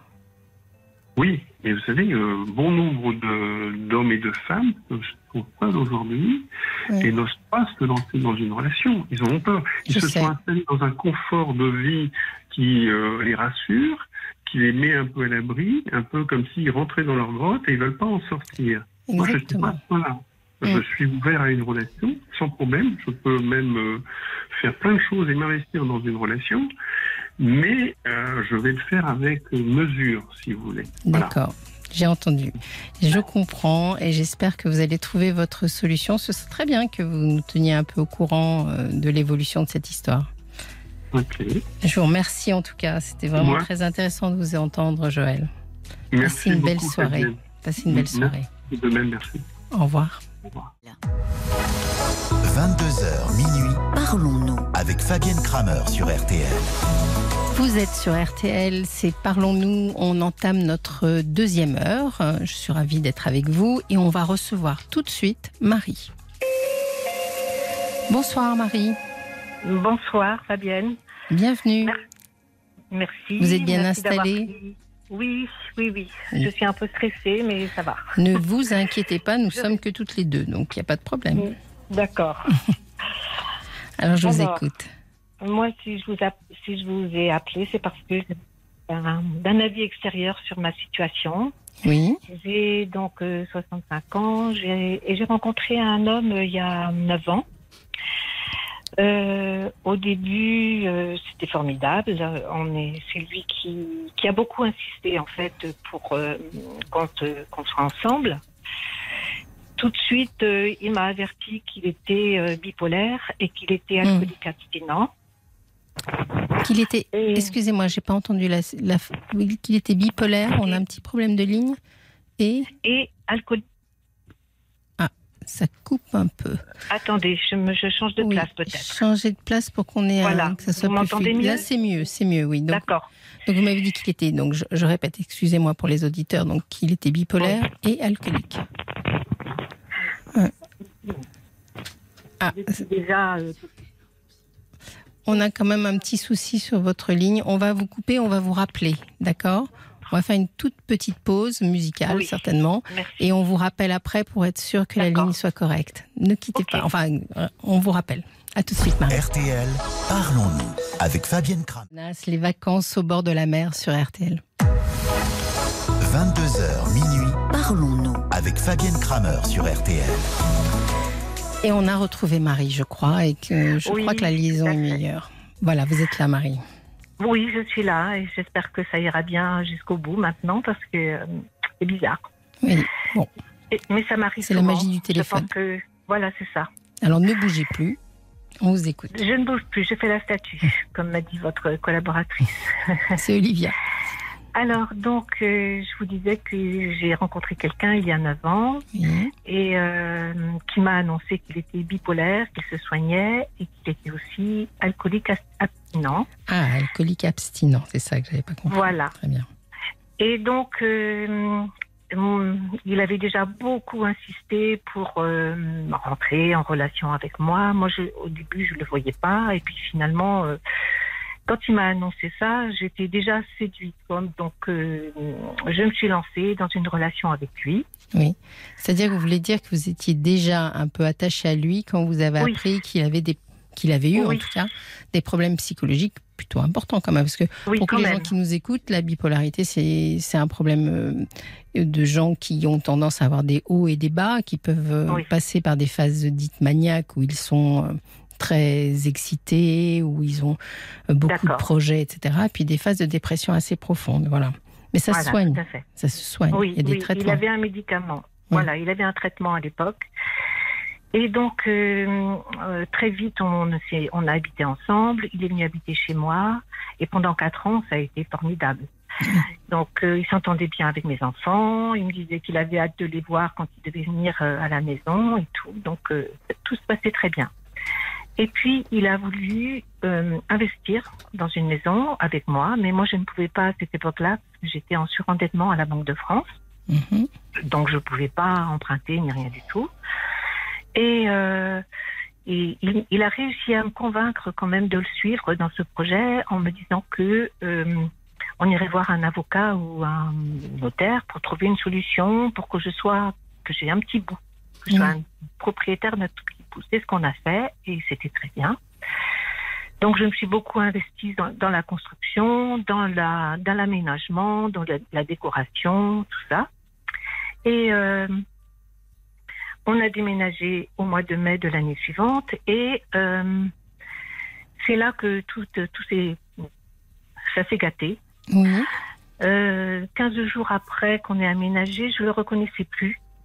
J'ai- Je voyais un regard noir, un regard euh, presque méchant, et puis euh, il, il était à cran et euh, je ne pouvais rien faire, tout, tout l'agaçait. Donc je lui ai demandé ce qui se passait. Il m'a dit tout de suite qu'il voulait qu'on se sépare, Ah bon? Alors que ça faisait 15 jours qu'on venait d'aménager. Moi, je comprenais plus rien. Et euh, le lendemain, il me dit non, non, c'est pas ce que je veux. En fait, je suis dépressive parce que j'ai arrêté mon médicament. Mm. Il faut que je retourne voir ma psy et elle me donnera un autre traitement. Voilà, Oui. donc c'est ce qu'il a fait.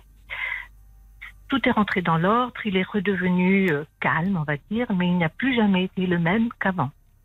Mhm. Et C'est-à-dire, en parallèle, est-ce que c'est lui qui n'a plus jamais été le même ou est-ce que c'est vous qui ne l'avez jamais plus jamais perçu de la même façon? Non, je pense que c'est lui qui n'était plus le Mm. même. Il avait plus autant, il était plus... Avant, il était euphorique Oui, et après, il était calme. Il oui. était beaucoup plus, plus normal après. Elle lui a peut-être changé son traitement aussi. Oui, c'est ça. Il n'a pas repris le même. hein. Je sais qu'il voulait changer parce que le premier qu'il prenait lui avait des, des effets secondaires sur Oui. les reins. Oui. Donc, euh, il voulait plus de ça. C'est une des grosses difficultés pour les gens qui nous écoutent, des, des patients qui sont bipolaires, c'est que comme ils sont traités et qu'ils vont mieux, ils ont tendance à arrêter leur traitement. Voilà. C'est vrai que là, il était heureux dans sa vie.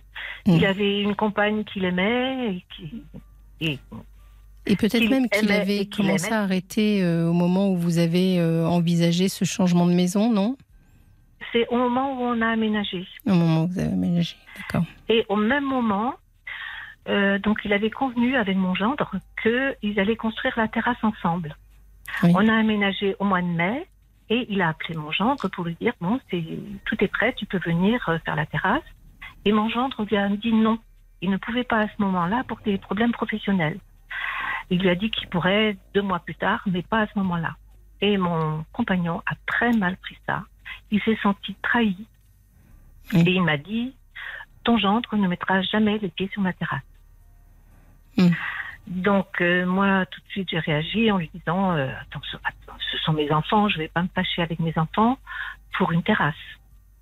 Surtout, il y a d'autres solutions. Donc on a trouvé quelqu'un qui a fait la terrasse. Et puis, Oui. mais il y en a toujours tenu rigueur. Oui. De ne pas être venu quand il a demandé. Donc euh, la terrasse a été faite, mon gendre est venu manger dessus, mais après ça, mon compagnon n'a plus jamais été le même avec mes enfants. Mhm. Dès que mes enfants étaient là, il se fermait comme une huître. Il participait pas aux conversations. Il plombait l'atmosphère. Il, euh, ça n'allait pas du tout, quoi. Et vous, parallèlement à ça, euh, comment vous comment vous sentiez? Eh ben, quand mes enfants n'étaient pas là, tout allait très bien. Mhm. Il n'y a que quand mes enfants étaient là qu'il était comme ça. Oui. Donc euh, je lui ai dit plusieurs fois, hein, mais il n'en parlait pas et il se fermait comme une huître euh, dès que je lui en parlais. C'était difficile de communiquer avec lui euh, sur le sujet. Mhm. Donc euh, à un moment donné, ma fille m'a prise à part et elle m'a dit, euh, écoute, s'il est comme ça avec tout le monde, vous pouvez pas avoir d'amis, quoi. Oui. Donc, euh, je lui en ai parlé, je lui ai... Et comme j'arrivais pas à en parler avec lui, j'avais un mur en face de moi qui ne me répondait pas. Donc, euh, je lui ai fait une lettre pour lui dire que s'il continuait comme ça, je serais obligée de déménager et de hum, d'avoir un logement rien que pour accueillir mes enfants dans de bonnes conditions. Mhm.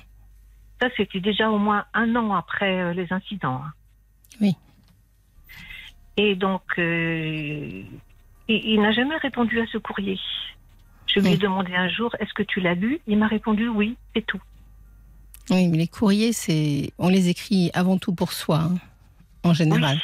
Oui, Mais bon, euh, a, oui c'était a- un courrier, vous voyez, qui faisait euh, trois pages, mais moi, je lui, j'ai, je vous la- le résume en, en trois lignes, en fait. Hein, euh, Vous savez, euh, nous les nous les psys, on a tendance à penser que les choses n'existent que quand elles ont été dites à l'oral. D'accord, Tout l'intérêt de la Oui. radio d'ailleurs. Mais que vous l'ayez écrit, je pense que ça a été très important pour vous parce que ça vous a permis d'avoir une sorte de construction mentale, de Oui. euh, un, un argumentaire et un déroulement dans votre tête. Ça a dû clarifier énormément de choses pour vous. En revanche, même s'il l'a lu, euh, tant que vous ne l'avez pas dit à l'oral, et ça c'est valable pour beaucoup de choses, tant que les choses ne sont pas dites, elles n'existent pas vraiment dans la relation. Ah ouais, d'accord. Donc il a dû falloir que vous réitériez à l'oral Ah, le contenu de votre lettre. Mais je ne l'ai pas fait tout de suite. hein. J'avoue que j'ai Oui. attendu longtemps parce que j'avais peur, en fait, de ce qu'il allait me dire. Mhm. Donc, euh, le temps a passé et puis euh, je me suis rendu compte qu'il n'y avait rien à faire. Quoi. La, la goutte d'eau qui a fait déborder le vase, c'est quand euh, mon fils le plus jeune, Oui. parce que là, il a mis tous mes enfants dans le même paquet. Hmm. Il faisait la tête à tous mes enfants. Parce que mes enfants, les autres enfants, lui avaient fait comprendre que il se rangeait du côté de mon gendre. Oui. Donc, euh, euh, quand il a Que s'est-il passé oui, avec mon- votre plus jeune fils. Voilà. Le plus jeune fils euh, a voulu me présenter sa copine.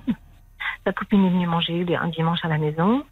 Et mon compagnon, pour lui dire bonjour, lui a serré la main, lui dire bonjour mademoiselle. Moi, je lui ai fait la bise, je lui ai dit écoute, on peut se tutoyer, on est appelé à se revoir. Donc, euh, donc j'ai voulu la mettre à l'aise. Lui, il lui a serré la main, il lui a dit bonjour. On a mangé, il n'a pas dit un mot. Ils sont partis, il lui a dit au revoir ma- mademoiselle en lui serrant la main. Oui, il, il monte. Enfin, son attitude était presque hostile finalement. Oui, oui, complètement. Dès qu'il s'agissait de, de votre propre famille. Tout à fait. Alors, euh, je lui, là, je lui fait la remarque, je lui ai dit, mais qui t'a pris? Et puis, euh, il m'a dit que je la connais pas. Je fais comme je veux. Hmm. Et là, moi, je me suis détournée de lui parce que je lui en voulais trop. Je ne pouvais plus être euh, euh, câline avec lui. Enfin, je ne Hmm. pouvais plus être... plus avoir d'intimité, j'imagine. Voilà, parce que je lui en voulais beaucoup et j'ai fini par le quitter. Mais c'était tellement dur de le quitter, de quitter la maison, c'est des amis qu'on perd, des amis communs et tout ça, que euh, j'ai accepté quand même, parce que lui aussi, il trouvait ça difficile. On s'est dit qu'on allait garder un contact, qu'on allait s'appeler, qu'on allait se voir, et puis c'est ce qu'on a fait.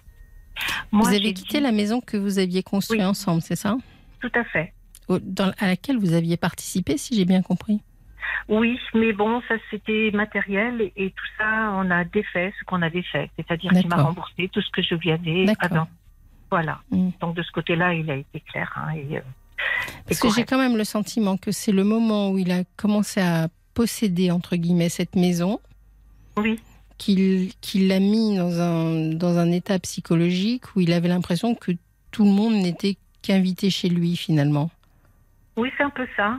Tout à Parce fait. qu'avant, vous viviez comment? C'était comment votre C'était chez moi. Chez vous. On vivait chez moi. Mais c'était un appartement dont j'étais locataire. Et c'est comme si l'idée d'être propriétaire euh, l'avait mis dans une situation où il a décidé d'imposer euh, Oui, c'est. sa Il voulait pas que mes. Oui. Il voulait pas que mes enfants se sentent chez eux. Oui. Voilà.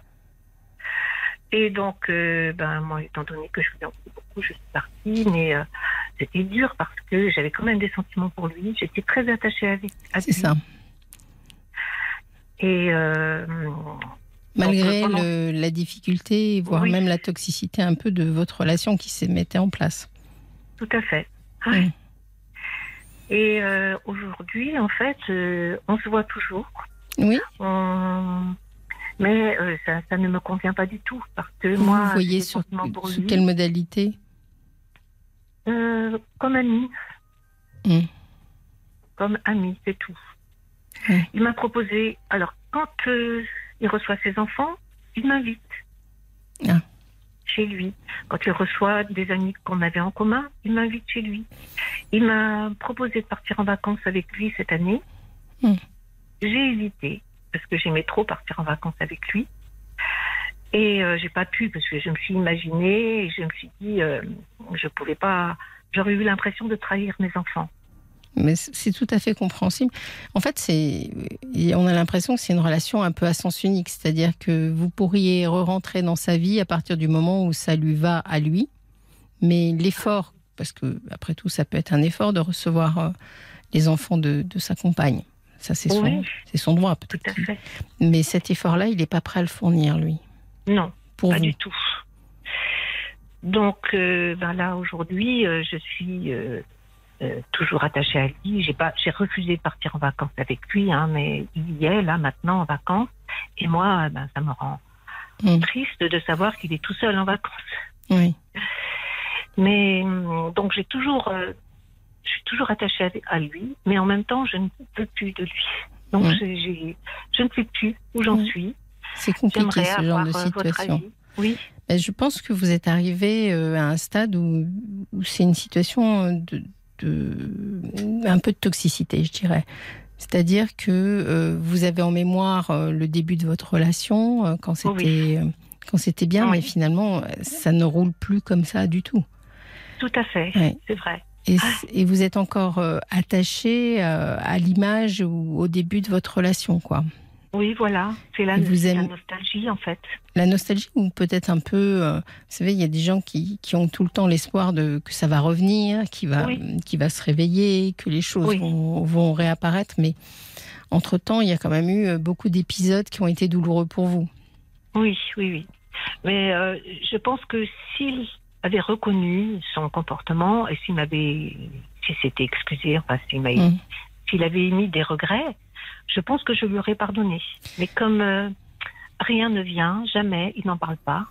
Mais- Je ne peux pas lui pardonner, je lui en veux trop et puis. euh, J'ai le sentiment quand même, euh, on, on parlait hier en introduction, on parlait de l'empathie. J'ai l'impression que c'est quelqu'un qui n'a pas une très grosse capacité d'empathie. C'est-à-dire qui Ah. comprend pas très bien ce que vous, ça vous fait euh, de, de voir qu'il ne voulait pas accueillir vos enfants, euh, qu'il n'avait pas de tolérance Oui. par rapport à votre gendre, etc. etc. oui, C'est un peu à sens unique cette histoire-là.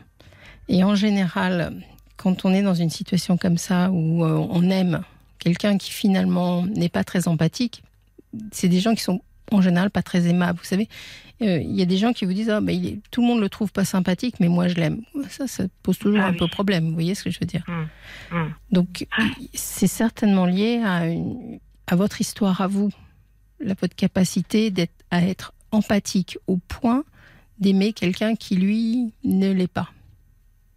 D'accord. Quand vous me dites, par exemple, que ça vous rend triste de savoir qu'il est seul en vacances, Oui. vous voyez, Oui. Euh, on s'interroge, est-ce que lui, il est triste de vous avoir laissé seul à la maison? Je sais pas. Hmm. Je pense pas. J'ai pas l'impression, non. Oui.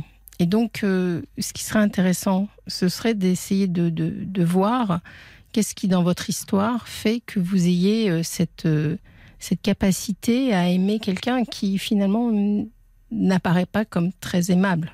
D'accord. Ça doit pas être la première fois, j'imagine. Euh, non, c'est pas la première fois. C'est C'est ça. vrai que j'ai eu une histoire euh, d'un homme avec qui j'ai, il s'est jamais rien passé, mais euh, je me suis accrochée à lui pendant très longtemps. C'est ça. Parce que ces Oui. relations-là, elles sont euh, attachantes au sens aliénantes. Vous voyez? Il y a Oui. quelque chose qui se réveille d'une d'une douleur, euh, qui souvent est une douleur liée à l'enfance d'ailleurs, qui, qui fait qu'on on s'attache à. C'est un peu comme une plaie qu'on continue à gratter, vous voyez, et qui cicatrise Oui. pas vraiment. D'accord. Alors, il faut s'en extraire, quoi. Parce que je pense que c'est pas très bienveillant pour vous, tout ça. D'accord. En fait, euh, oui. Ça vous peut-être parle peut-être que j'avais avec mon père euh, qui étaient, enfin, Qui était comment qui étaient pratiquement inexistantes. Hum, c'est ça. Quand on n'a Ouais. pas été la princesse de son papa, ben on essaye d'être la princesse d'hommes qui qui ressemblent de près ou de loin à, à notre papa, c'est-à-dire qui ont ce même caractère un peu d'indifférence, de froideur. euh, Vous Oui, voyez je vois. Et, ces relations-là, elles peuvent pas vous rendre heureuse. Et comment s'en sortir alors? Comment savoir euh, Alors, ça peut être à travers un travail euh, psychothérapeutique, mais Ah ça oui. peut être aussi. euh, comme- ce qui est très particulier, c'est qu'il faut vraiment s'en extraire, c'est-à-dire se voir faire et se dire non, mais là, je suis pas dans le bon chemin, parce qu'il existe d'autres types de relations qui peuvent être au contraire euh, très, très bénéfiques et vous apporter beaucoup. Mm. Mais je suis pas sûre que cet homme-là soit apte à ça. Je le connais pas, hein, je me trompe peut-être Oui, oui, oui, oui. bien entendu. Moi, je ne me base que sur votre témoignage ce soir, mais j'ai l'impression que lui, il peut pas vous donner euh, ce dont vous auriez besoin, parce qu'à l'inverse, vous auriez besoin, au contraire, d'être dans une relation très rassurante, très apaisante, avec quelqu'un qui... Complètement. hein. Quelqu'un qui m'inspire confiance et qui. euh, D'ailleurs, et je voudrais juste... une- Au tout début, vous m'avez dit que... Il vous avait dit qu'il avait son problème de bipolarité et Oui. d'alcoolique euh, abstinent, et Oui. que mais vous étiez déjà attaché. Oui. J'aimerais que vous vous souveniez de la première sensation que vous avez eue en voyant cet homme, la toute première sensation. Est-ce que vous l'avez Euh, présentée à euh, euh, franchement, je me suis. Je ne je ne même pas vu. Il ne vous a euh, pas vu ou vous ne l'avez pas vu? Il- Moi, je ne l'ai pas vu. Il était. Pour moi, il a fallu qu'il euh, Oui. se fasse remarquer. Et quand vous l'avez remarqué, qu'est-ce que vous avez senti? Est-ce que vous avez été à l'aise ou est-ce qu'au contraire, euh, vous n'avez pas été Oui. à l'aise? Si, si, j'étais à l'aise. C'est vrai que. J'ai pas eu de sentiments négatifs. D'accord. Parce Mm. qu'il arrive de temps en temps qu'on ressente une sorte de petit état de, de recul, vous voyez? Qu'on se dise, je vais y aller, mais je sens qu'il faut pas que j'y aille, quoi. Ah oui, oui, oui. Mm. Euh, ben, moi, c'est vrai que quand il m'a dit qu'il était bipolaire et Mm. alcoolique, j'ai fait un, j'ai eu quelques, un mouvement de recul. Je me suis dit, oh là là, vous, n'avez pas écouté il a de votre gros instinct. bagages. Comment? Vous n'avez pas écouté votre instinct. Non, Mm. c'est vrai. C'est très important d'essayer de coller à son instinct. Oui, Ouais. Bon. Mais c'est difficile. Oui, c'est difficile. C'est un très beau témoignage, Marie, parce que je pense qu'il y a beaucoup de gens qui sont dans votre situation. Oui, C'est une situation Merci qui finalement est assez fréquente. J'espère que ça va vous donner le courage de de Bah, tenir. déjà de, de, de discuter avec lui et puis de rompre définitivement. Parce Oui. que je crois que c'est vrai que. Parce qu'il y, a quelque y a chose qu'il faut que vous disiez, c'est qu'il ne va pas comprendre. Donc Non, vous pouvez discuter avec lui, mais ce sentiment que vous avez de vouloir être comprise, je suis pas sûre que vous l'obteniez. D'accord. Oui, en fait. euh, Il faut vous il, protéger, euh, il vous. est concentré sur lui-même. Voilà. Il a peut-être Voilà. pas cette aptitude-là. D'accord. Je vous remercie, Très Marie. bien. Ben, merci beaucoup. Bonne Bon soirée. courage. Passez une bonne Au soirée. revoir. À bientôt. Au revoir. RTL, parlons-nous avec Fabienne Kramer. About Damn Time, c'est un extrait de la compilation Les artistes RTL 2022, 35 tubes réunis sur deux CD, la bande-son de votre été. Fabienne Kramer sur RTL, parlons-nous. 22h minuit, parlons-nous avec Fabienne Kramer sur RTL. Bonsoir à tous, on se retrouve donc sur RTL en Parlons-nous pour notre dernière demi-heure. Je voulais vous lire quand même un SMS qu'on a reçu suite à la conversation qu'on a eue avec Marie et je le trouve intéressant qui dit attention cependant dans un raccourci maladroit qui ferait croire à certains auditeurs de ne pas passer l'idée que les personnes bipolaires ou alcooliques rétablies sont à éviter. Ce serait discriminatoire. Bien entendu, c'est pas du tout le, caractère bipolaire ou euh, al- alcoolique euh, du, du personnage qui m'a fait marquer, c'était plutôt le manque d'empathie qui, les- qui se révélait finalement dans l'interview. Donc je voulais absolument pas que vous ayez ce sentiment-là. On va retrouver maintenant Sissi. Bonsoir Sissi, Bonsoir Fabienne. bienvenue sur RTL. Alors moi je vous téléphone parce que j'ai un gros problème avec ma fille aînée. Oui, Hein, moi j'ai 70 ans. Oui. Euh, ma fille est née à 45 ans. Elle a toujours été un peu rondelette, mais avec les années ça ne s'est pas arrangé. Et là elle est énorme, énorme, énorme. Et elle mange et elle ne veut rien faire. Elle est ultra susceptible, on ne peut rien lui dire. Si bien que je suis démunie, je suis désemparée et je suis catastrophée de la voir dans cet état. Elle souffre. Euh, elle- en, a- en apparence, non. Mais je pense que oui, parce que de toute façon, elle commence à avoir des, des problèmes pour se déplacer. Quand elle monte dans sa voiture, ben, les deux genoux, les deux cuisses, ça frotte. Hmm. C'est, pour moi, c'est inacceptable. Quoi. Comment ça, c'est inacceptable? Ben, parce que euh, au fil des années, elle s'est arrondie et puis elle mange, elle mange, elle mange. Elle, ne- elle jamais elle n'a pris conscience qu'il fallait qu'elle qu'elle suive quel- un régime, ne serait-ce que, que de boire de l'eau au lieu de boire des coca ou des, de manger des, des McDo comme elle fait de temps en temps. Quoi. Et ça, ça me désole, sa façon de, de manger, ça me désole.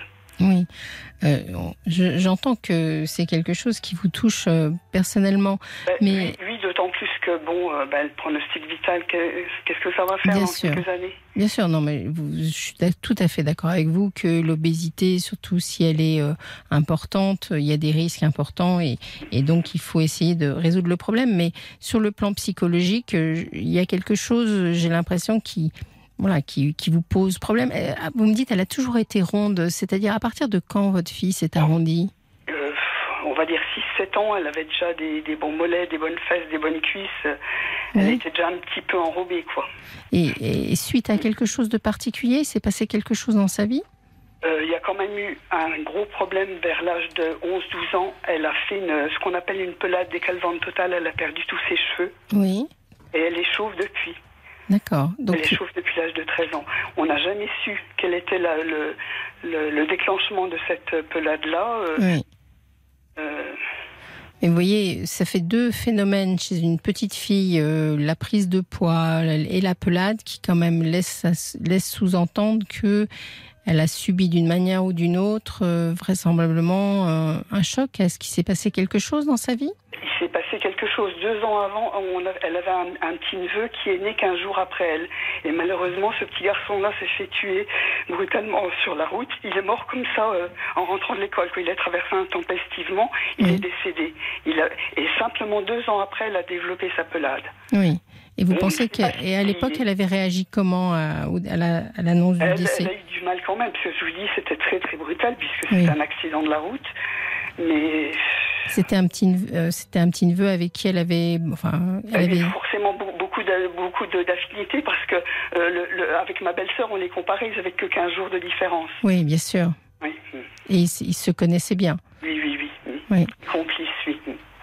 Donc vous voyez, le, choc que vous me décrivez peut être euh, à lui seul euh, la raison de, de toute les la problématique de votre, de votre, de votre fille aujourd'hui. Oui. Alors, est-ce que vous lui avant presque de faire un régime, je dirais, elle aurait besoin de, de voir un psychothérapeute ou quelqu'un avec qui parler. elle refuse, elle ne veut pas. Pourquoi, euh, pourquoi ne, veut, ne, veut-elle, veut pas, d'après vous Parce qu'elle me dit, j'ai pas envie d'être à l'hôpital, j'ai pas envie de raconter ma vie, je suis bien comme ça. Oui elle, elle, s'en fout en quelque sorte. Elle, elle, je pense hmm. qu'elle elle ne dose pas l'impact que ça peut avoir sur sa santé à brève échéance. Quoi. Oui, bien sûr. Et en plus, euh, euh, si vous voulez, elle, elle trimballe son mal-être quelque part. et, elle... Oui, mais elle l'affiche parce qu'elle n'est aucunement complexée. Hein.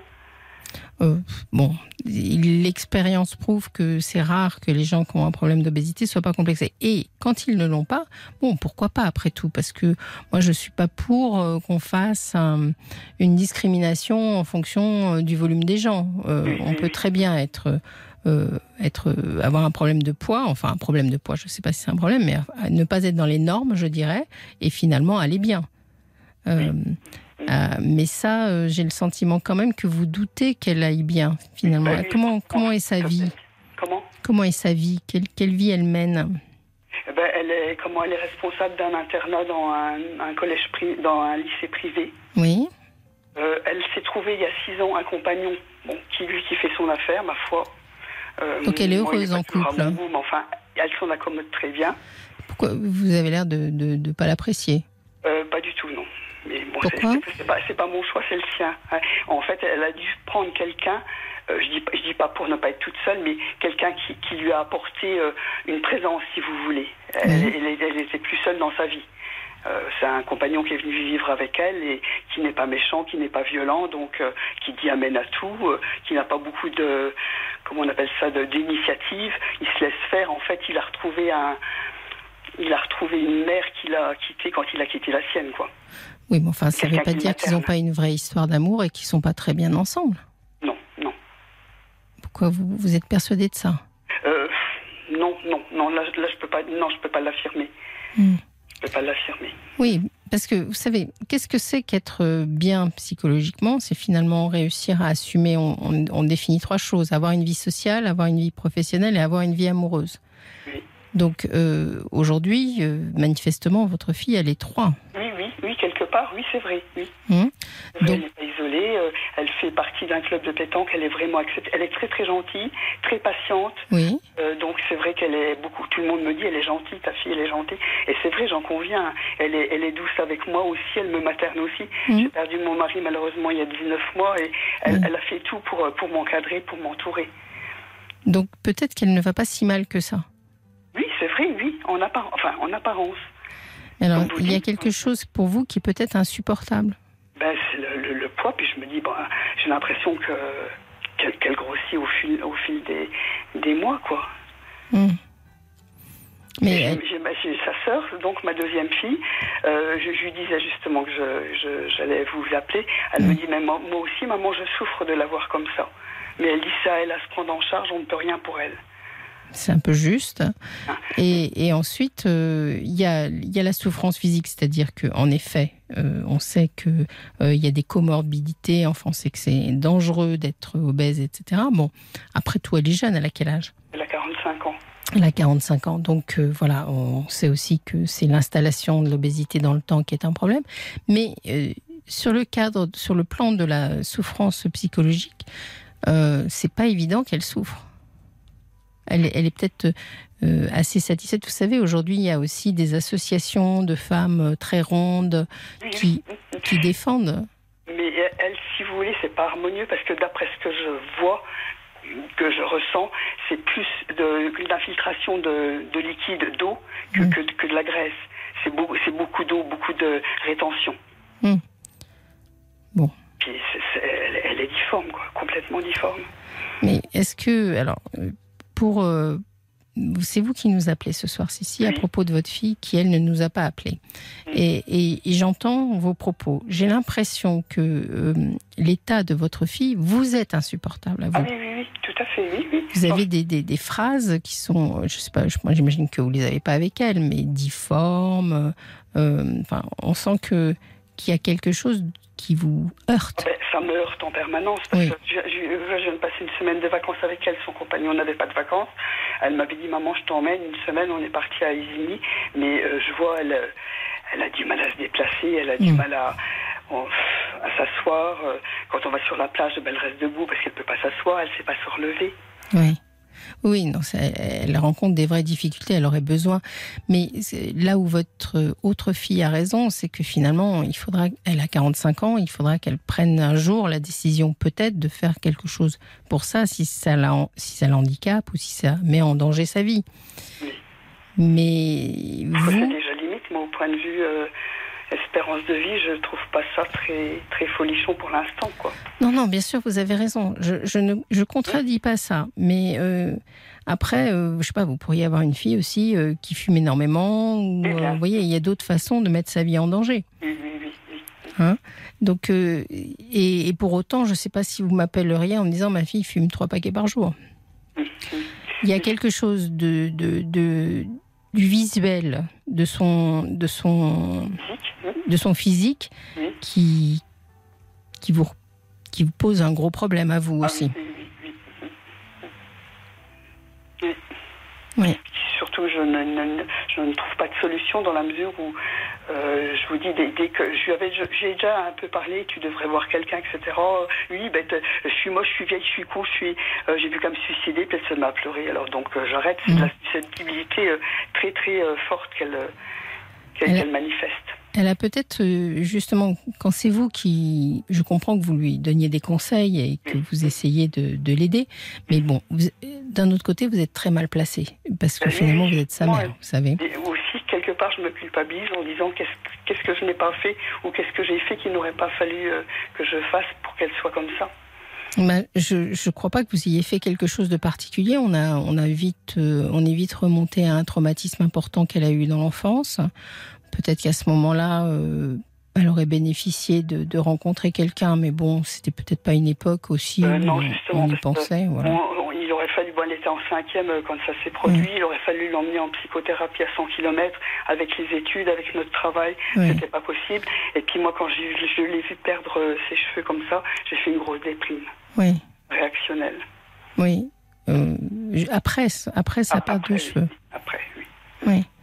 Donc il, s'est passé quelque chose à ce moment-là et vous avez fait de votre mieux. Parce que voilà, vous avez fait ce que, ce que vous avez pu à ce moment-là. Et bon. Et, mais elle, elle, est, elle est jeune, ça ne veut pas dire qu'elle va pas réussir un jour à trouver un équilibre.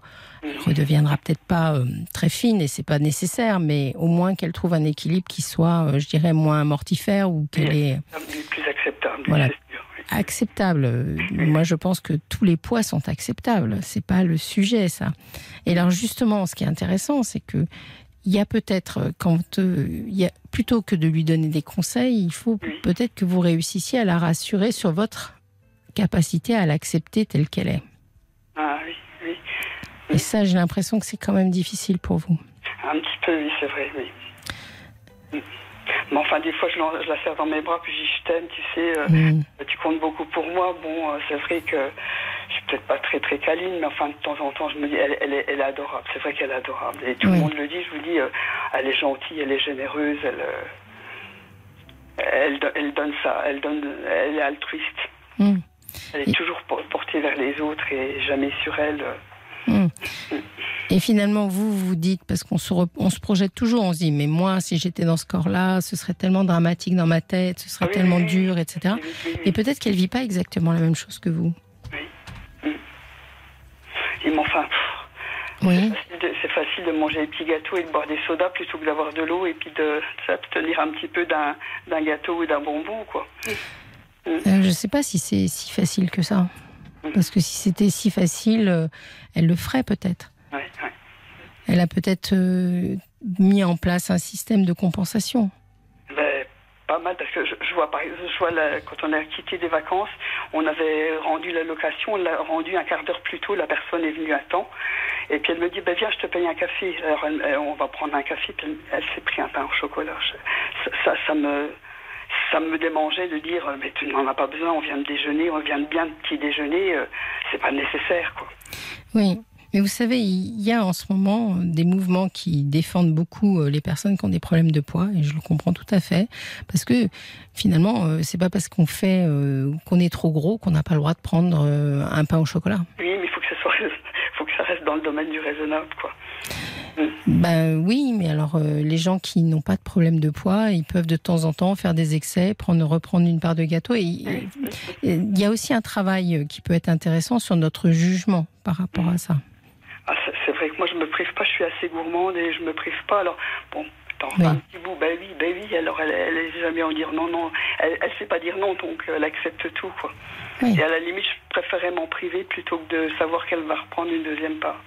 Oui, j'ai l'impression que ça, ça vous pose problème parce que finalement, le poids de votre fille, c'est un peu comme euh, une sorte de d'image de, votre culpabilité. Plus elle grossit et plus votre culpabilité grossit. Oui, oui, oui. Hein?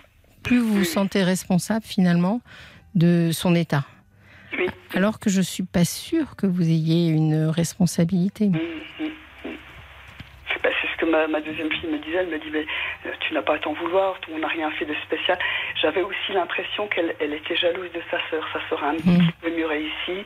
Euh, bon, puis elle, elle s'entretient. Bon, elle s'est mariée, elle a eu deux, deux enfants. Euh, elle fait de la, du footing, euh, elle fait du sport. C'est sa sœur aînée ou c'est sa. C'est sa sœur cadette, elle a trois ans de moins. Elle a trois ans de moins. Et au, dé, au, décours de la naissance de votre fille aînée, enfin, je ne sais pas si c'est votre fille aînée d'ailleurs. Euh, celle qui a des problèmes, c'est la fille aînée, oui. Oui, de votre fille aînée, est-ce qu'il s'est passé quelque chose de particulier dans votre vie à vous? Quand elle, est, quand elle est née? Oui, quand elle est née, elle. Comment vous, comment vous avez accueilli ça? Comment, Très comment... bien, très bien. Vous étiez contente? Oh, Oui, oui, oui, bien sûr, oui. oui. Ah oui, oui, elles ont été acceptées toutes les deux. Enfin. C'était super au départ, quoi. Oui, oui, oui. Oui. Donc je pense que cette histoire de, de, traumatisme, parce que finalement, elle était très jeune quand elle a perdu euh, son, son, son, son demi-frère. Enfin, c'était pas son frère, mais quelqu'un qui était élevé avec elle. Oh, oui, oui, on les, on les avait souvent, oui, en, ensemble.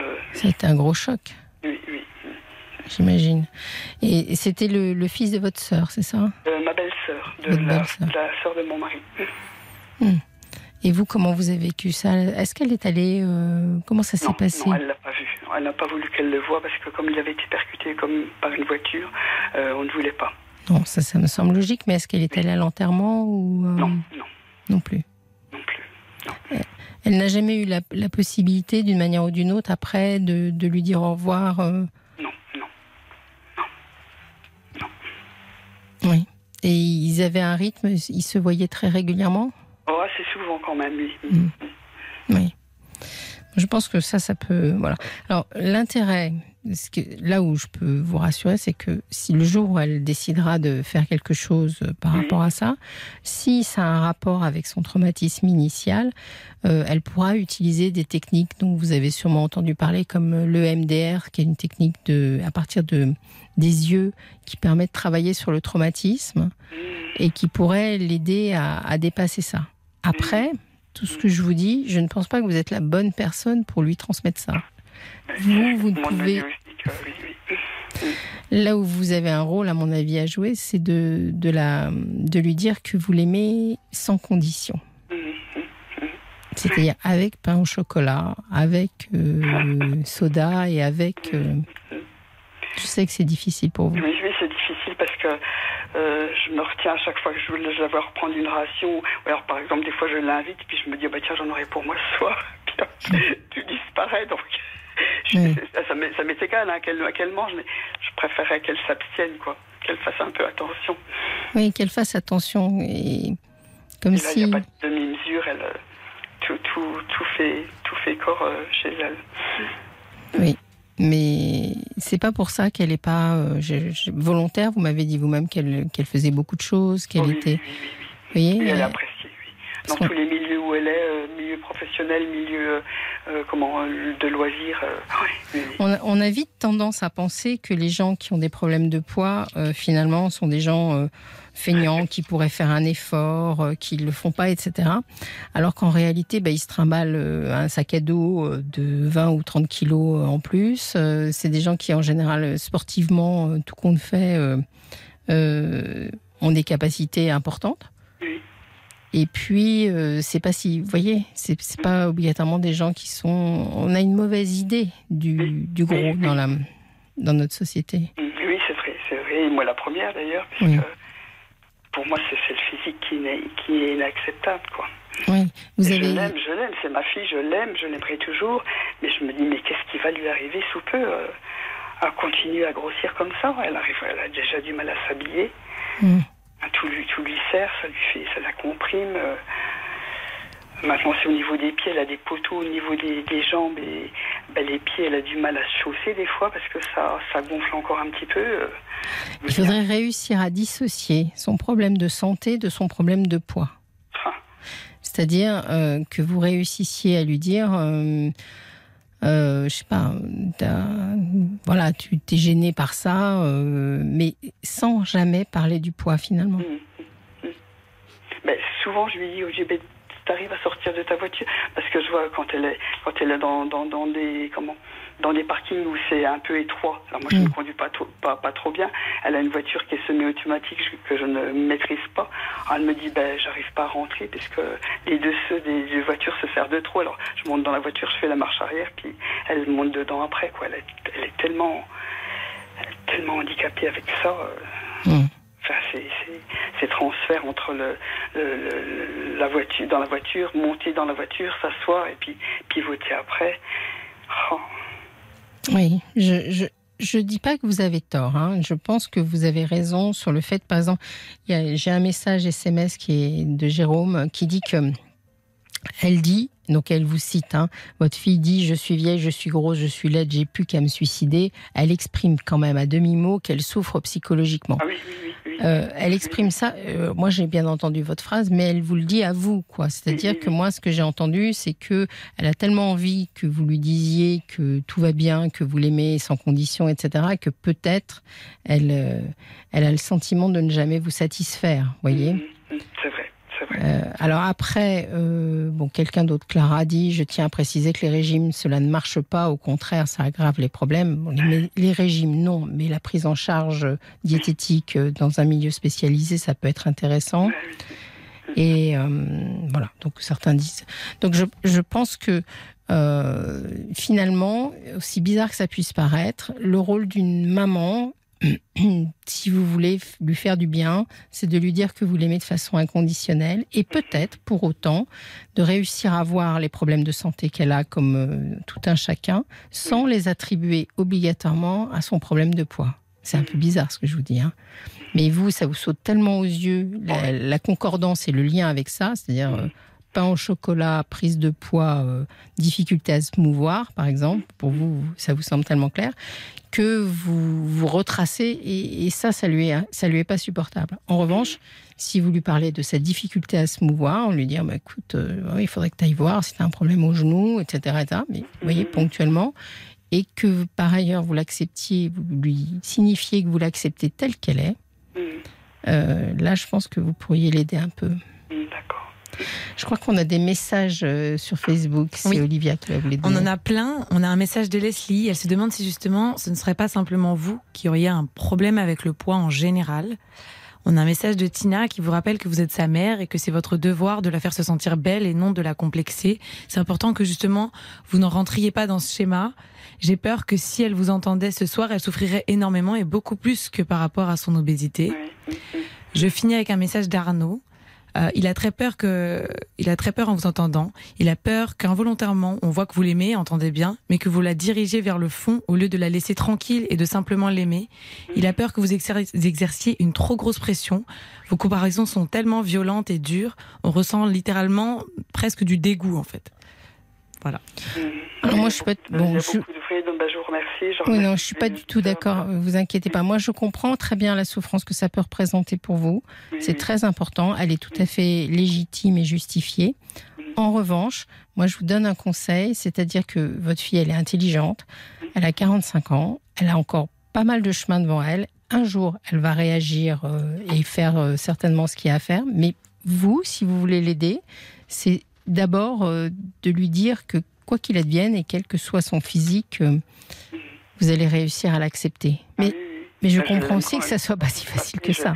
Je l'ai voulu, je l'accepte et quelle qu'elle soit. oui, surtout que vous me dites que c'est une fille remarquable, qu'elle est, ah qu'elle est adorable, qu'elle fait tout en quelque sorte pour que vous vous sentiez ah bien et que vous passiez. Euh, oui, mais c'est pas facile, hein, les, les deux, pour tout le monde.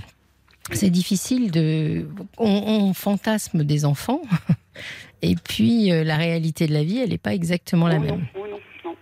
Mais il faut que vous enleviez cette idée que je vous disais tout à l'heure, qu'à chaque fois qu'elle prend un gramme, c'est votre culpabilité qui prend un gramme. Parce que je crois que de ce que vous m'avez décrit, euh, et c'est, ce serait dingue d'ailleurs, hein, que ça soit juste ce traumatisme de l'enfance qui finalement n'a pas été, entre guillemets, soigné à l'époque, qu'elle trimballe toujours aujourd'hui, vous voyez, qui lui pèse aujourd'hui. Mais c'est comme ça. Les enfants sont capables de, d'avoir des sortes de quiproquos à un moment donné de leur vie. C'est-à-dire qu'ils perçoivent mal un événement, et puis vous, vous avez fait tout ce que vous avez pu, mais mais voilà, mais elle, à l'époque, en tant qu'enfant, elle a mal perçu le truc et elle est partie dans un dans une voie euh, assez euh, voilà, une voie de traumatisme. Mmh, oui, d'accord.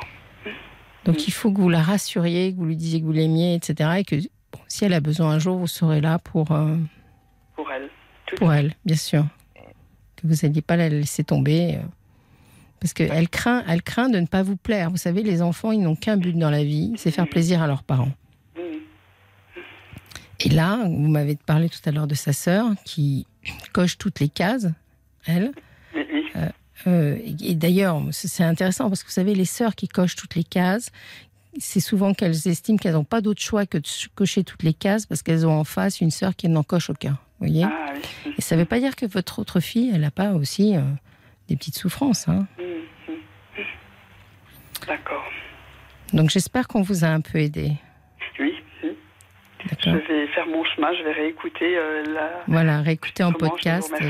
Tout le monde peut réécouter en podcast hein, sur l'application. Fabienne, et puis merci à tous les auditeurs et puis à, toute l'équipe. Oui, passez une très bonne soirée, Cici. Je vous remercie pour votre appel. Au revoir. Au revoir. Merci à tous pour ce moment passé ensemble. C'était encore une fois très intéressant de vous écouter. Je vous rappelle que vous pouvez nous appeler dès 19h30 en nous laissant un message sur le répondeur au 09 69 39 10 11. On vous rappelle après pour que vous puissiez euh, témoigner euh, dans la soirée. Vous pouvez bien entendu, on en parlait, euh, réécouter l'émission en podcast sur l'application RTL ou sur les plateformes. C'est entièrement gratuit. Je serai ravie de vous retrouver euh, demain soir euh, pour euh, à nouveau Parlons-nous sur RTL. Passez une excellente nuit.